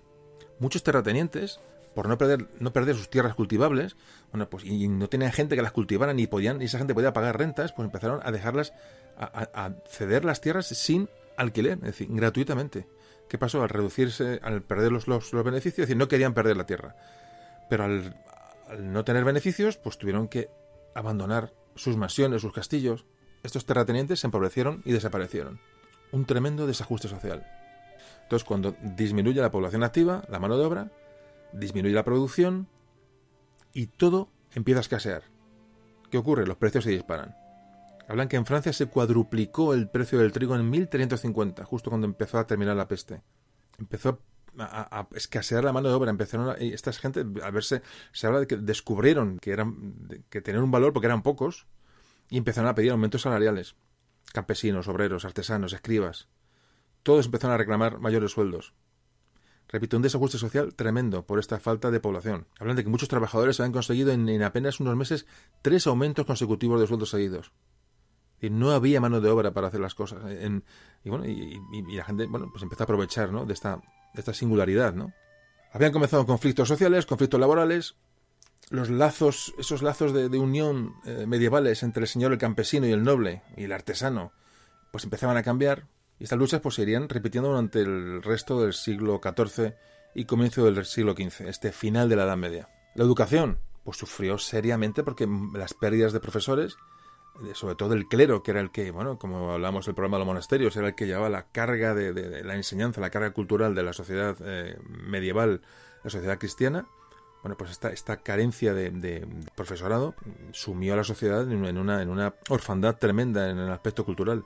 La peste del, del 1348 sumió a Europa en una de sus recesiones más, fuertes de la historia. Separó mm, radicalmente la construcción masiva de monasterios, iglesias y catedrales. El fin del periodo medieval. Y bueno, ya estamos acabando y bueno, una, curiosidad que os quería comentar es, por supuesto, Escandinavia no se libró de la peste de la peste negra. Bueno, pues en Escandinavia tuvo un gran impacto la peste porque llegó los barcos eh, comerciales llegaron llevaron la peste llegaron llevaron la infección a Groenlandia donde estaban asentados las colonias las colonias había asentadas colonias en Groenlandia de tal manera que entre la plaga y la falta de abastecimientos, porque dejaron de, abastecer a aquellas gentes que estaban allí, estas comunidades en Groenlandia fueron borradas del mapa, bien por la muerte propia, por la epidemia, y por los ataques que sufrieron de los, de los inuits, de los habitantes de Groenlandia. Hay que decir, como tenía como curiosidad, que los últimos vikingos desaparecieron de la zona de Groenlandia en el siglo XIV, casualmente. Fijaos el efecto de la peste hasta dónde llegaron. Así que los, vikingos, sus últimos pobladores vikingos, desaparecieron de la zona de Groenlandia en estas fechas. Y fijaos, se cree que los, que los vikingos, que tienen contactos con, el norte de América, es decir, se, sabe que los vikingos tuvieron contactos con las, eh, con las tierras del norte de las costas de, Canadá, del actual Canadá, pues esto nos invita a pensar que hasta la, peste pudo haber llegado y de alguna manera alterado también a la población de la entonces América del Norte. Estas son suposiciones, pero muy bien, muy bien pudo ocurrir. Es la extensión de una enfermedad y de una epidemia. Bueno, última pausa y vamos de cabeza a los últimos puntos.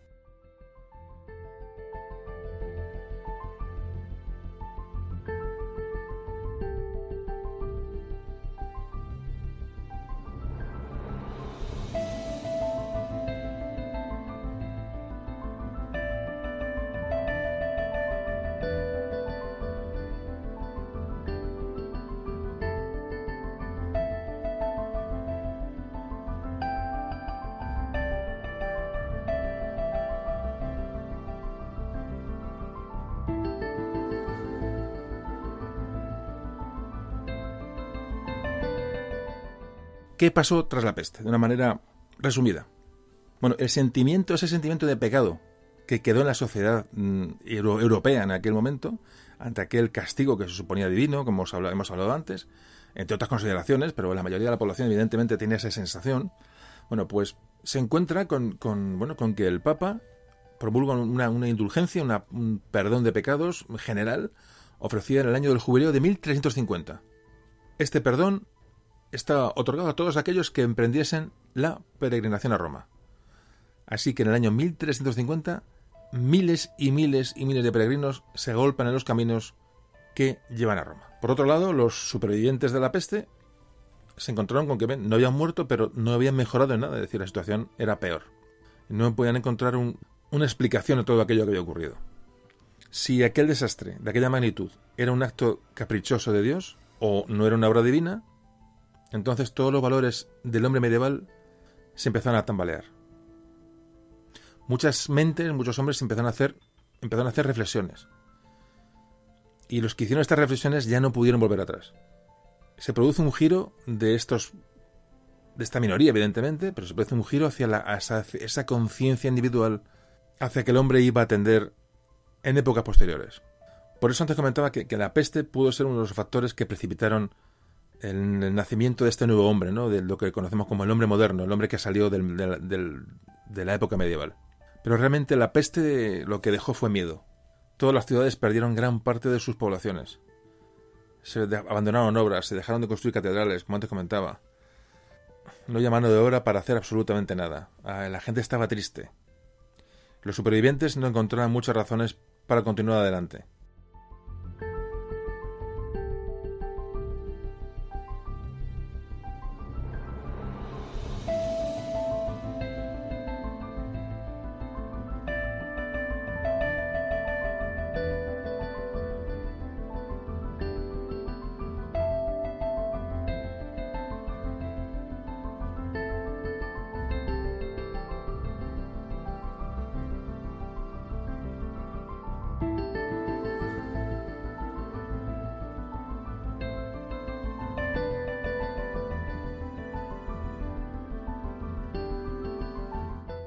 Vamos a ir terminando.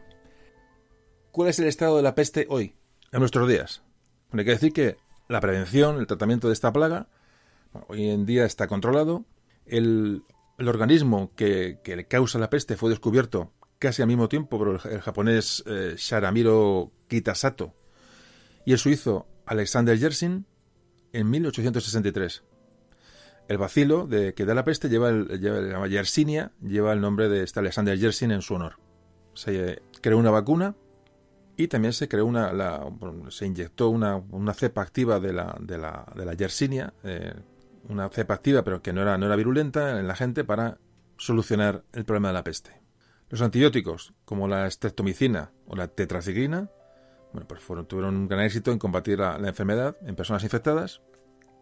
Evidentemente las ratas y las pulgas hoy en día pueden ser tratadas con pesticidas, pero la plaga en su forma de neumonía, la, plaga neumónica, es todavía hoy peligrosa. De hecho, la gente que cuida eh, estos procesos que aún siguen existiendo, tienen que ser tratados con cuidado. el personal sanitario que trata a estos enfermos tiene que usar máscaras, trajes protectores, guantes, es decir, el contagio es mm, más que probable. Y luego hay una cosa que no hay una explicación exacta de cómo se extinguió la plaga en Europa ya a finales del siglo XVII. Es decir, hubo la gran, la, gran peste fue en 1348, pero luego eh, pervivió en, diferentes eh, reapariciones hasta el siglo XVII, incluso posteriormente. No se sabe cómo el hombre acabó con la plaga, es decir, no hubo más plagas de peste. Se habla que, la rata negra, que es la causante del contagio por la pulga con, al hombre, esa rata desapareció porque fue sustituida por una la rata marrón noruega, que es que antes hablábamos, que es más feroz, es más fuerte y no tiene la misma pulga que la rata negra. Tiene una pulga que no contagia la peste a, los humanos. Bueno, esto es una, una, suposición, no está probado esto. Pero sí se sabe que hay ratas negras que volvieron a Europa eh, posteriormente, es decir, que hay rata negra en Europa. De hecho, eh, hay un, un famoso naturalista en los años 50 que comentó textualmente, dijo, si la plaga de las epidemias realmente desapareció con la rata negra, es imperativo hacer un estudio cuidadoso de la especie actual y de su incremento, y, de ser posible, exterminarla. Propuso exterminar a la rata negra ante la posibilidad de, rebrotes. Hablamos de que la, peste neumónica es la grave. Bueno, eh, obras de la peste, ha habido varias, por ejemplo, Albert Camus, el francés, la famosa obra de la peste, que recrea una peste en, la actualidad. recuerdo que en el podcast del Recuerdo del siglo XX aquel que, grabamos con mi familiar, con Isabel, si os acordáis, si lo habéis escuchado, hablaba como su abuela hablaba de las pestes y cómo recogían los muertos por los, en, el, pueblo del que hablamos en aquel podcast tan, tan interesante, cómo recogían las, eh, con carros los muertos por las casas. Estamos hablando de los, del siglo, principio del XIX, o mitad del XIX. Pero bueno, vemos el aspecto de una manera positiva. Y cualquiera que fuese la causa, los 300 años de plaga que sufrió Europa, terminó con un proceso natural, la, peste desapareció, el hombre no hizo nada para ello y, digo, de una manera natural, estos procesos desaparecieron. No hay ningún descubrimiento médico ni científico, ni ningún cambio que pueda explicarnos esta desaparición. Bueno, pues terminamos el podcast. Como antes os decía, todo este cambio social y demográfico deriva en el Renacimiento, un periodo en el que brilla especialmente el auge del arte. En España, durante el siglo XV, se cerraron páginas importantísimas. La unidad peninsular, la unidad de los reinos de Castilla y Aragón, la toma de Granada, y se abrieron otras páginas. La expansión en Europa, el descubrimiento de América. Pero la sociedad quedó inmersa en una gran depresión y tristeza que duró generaciones, con miedos, con incertidumbres, todo generado por aquel tremendo mazazo. El hombre adquiere una conciencia individual. Muy poco a poco se empieza a abandonar la Edad Media durante todo el siglo XV. Finalmente, solo nos queda preguntarnos si una catástrofe de este calibre, por sí sola, puede producir tantos cambios en la sociedad hasta provocar el final de la etapa medieval. Hay muchas teorías, muchas interpretaciones. Lo que está claro es que la peste no fue el único factor, pero sí fue determinante para este cambio. Un cambio para el que la sociedad del siglo XIV no estaba preparada, pero se produjo. Y vamos a finalizar con una reflexión. Una reflexión de, bueno, de las cosas que he leído para preparando este, este audio, de las que más me han impactado, tras leer, tras leer sobre el tema. Fijaos, Francesco Petrarca, un gran poeta y humanista italiano, también un hombre de inicios del Renacimiento, conocía esa época de la, de la peste porque sobrevivió a ella en Italia. Y cuenta que Laura, un amor que tenía platónico, murió de peste en 1348. Petrarca, fijaos, describió lo que había entonces. Describió las casas vacías, los pueblos y los campos abandonados, los terrenos cubiertos por los muertos, y sobre todo un silencio sepulcral en todos lados. Y sobre todo Petrarca recordaba cómo los historiadores se quedaban silenciosos cuando alguien les pedía que describieran un desastre similar. Preguntaban a los eruditos si la historia recordaba algo parecido, si recordaba médicos que enloquecían, o recordaba filósofos que se encogían de hombros filósofos que fruncían el entrecejo guardando silencio. Petrarca termina el relato con estas palabras de auténtico plomo y con las que vamos a acabar el programa. Dijo Petrarca, ¿es posible que la posteridad pueda creer estas cosas? Porque nosotros, que las hemos vivido, casi no podemos creerlas. Gracias por escuchar y nos vemos en un próximo capítulo.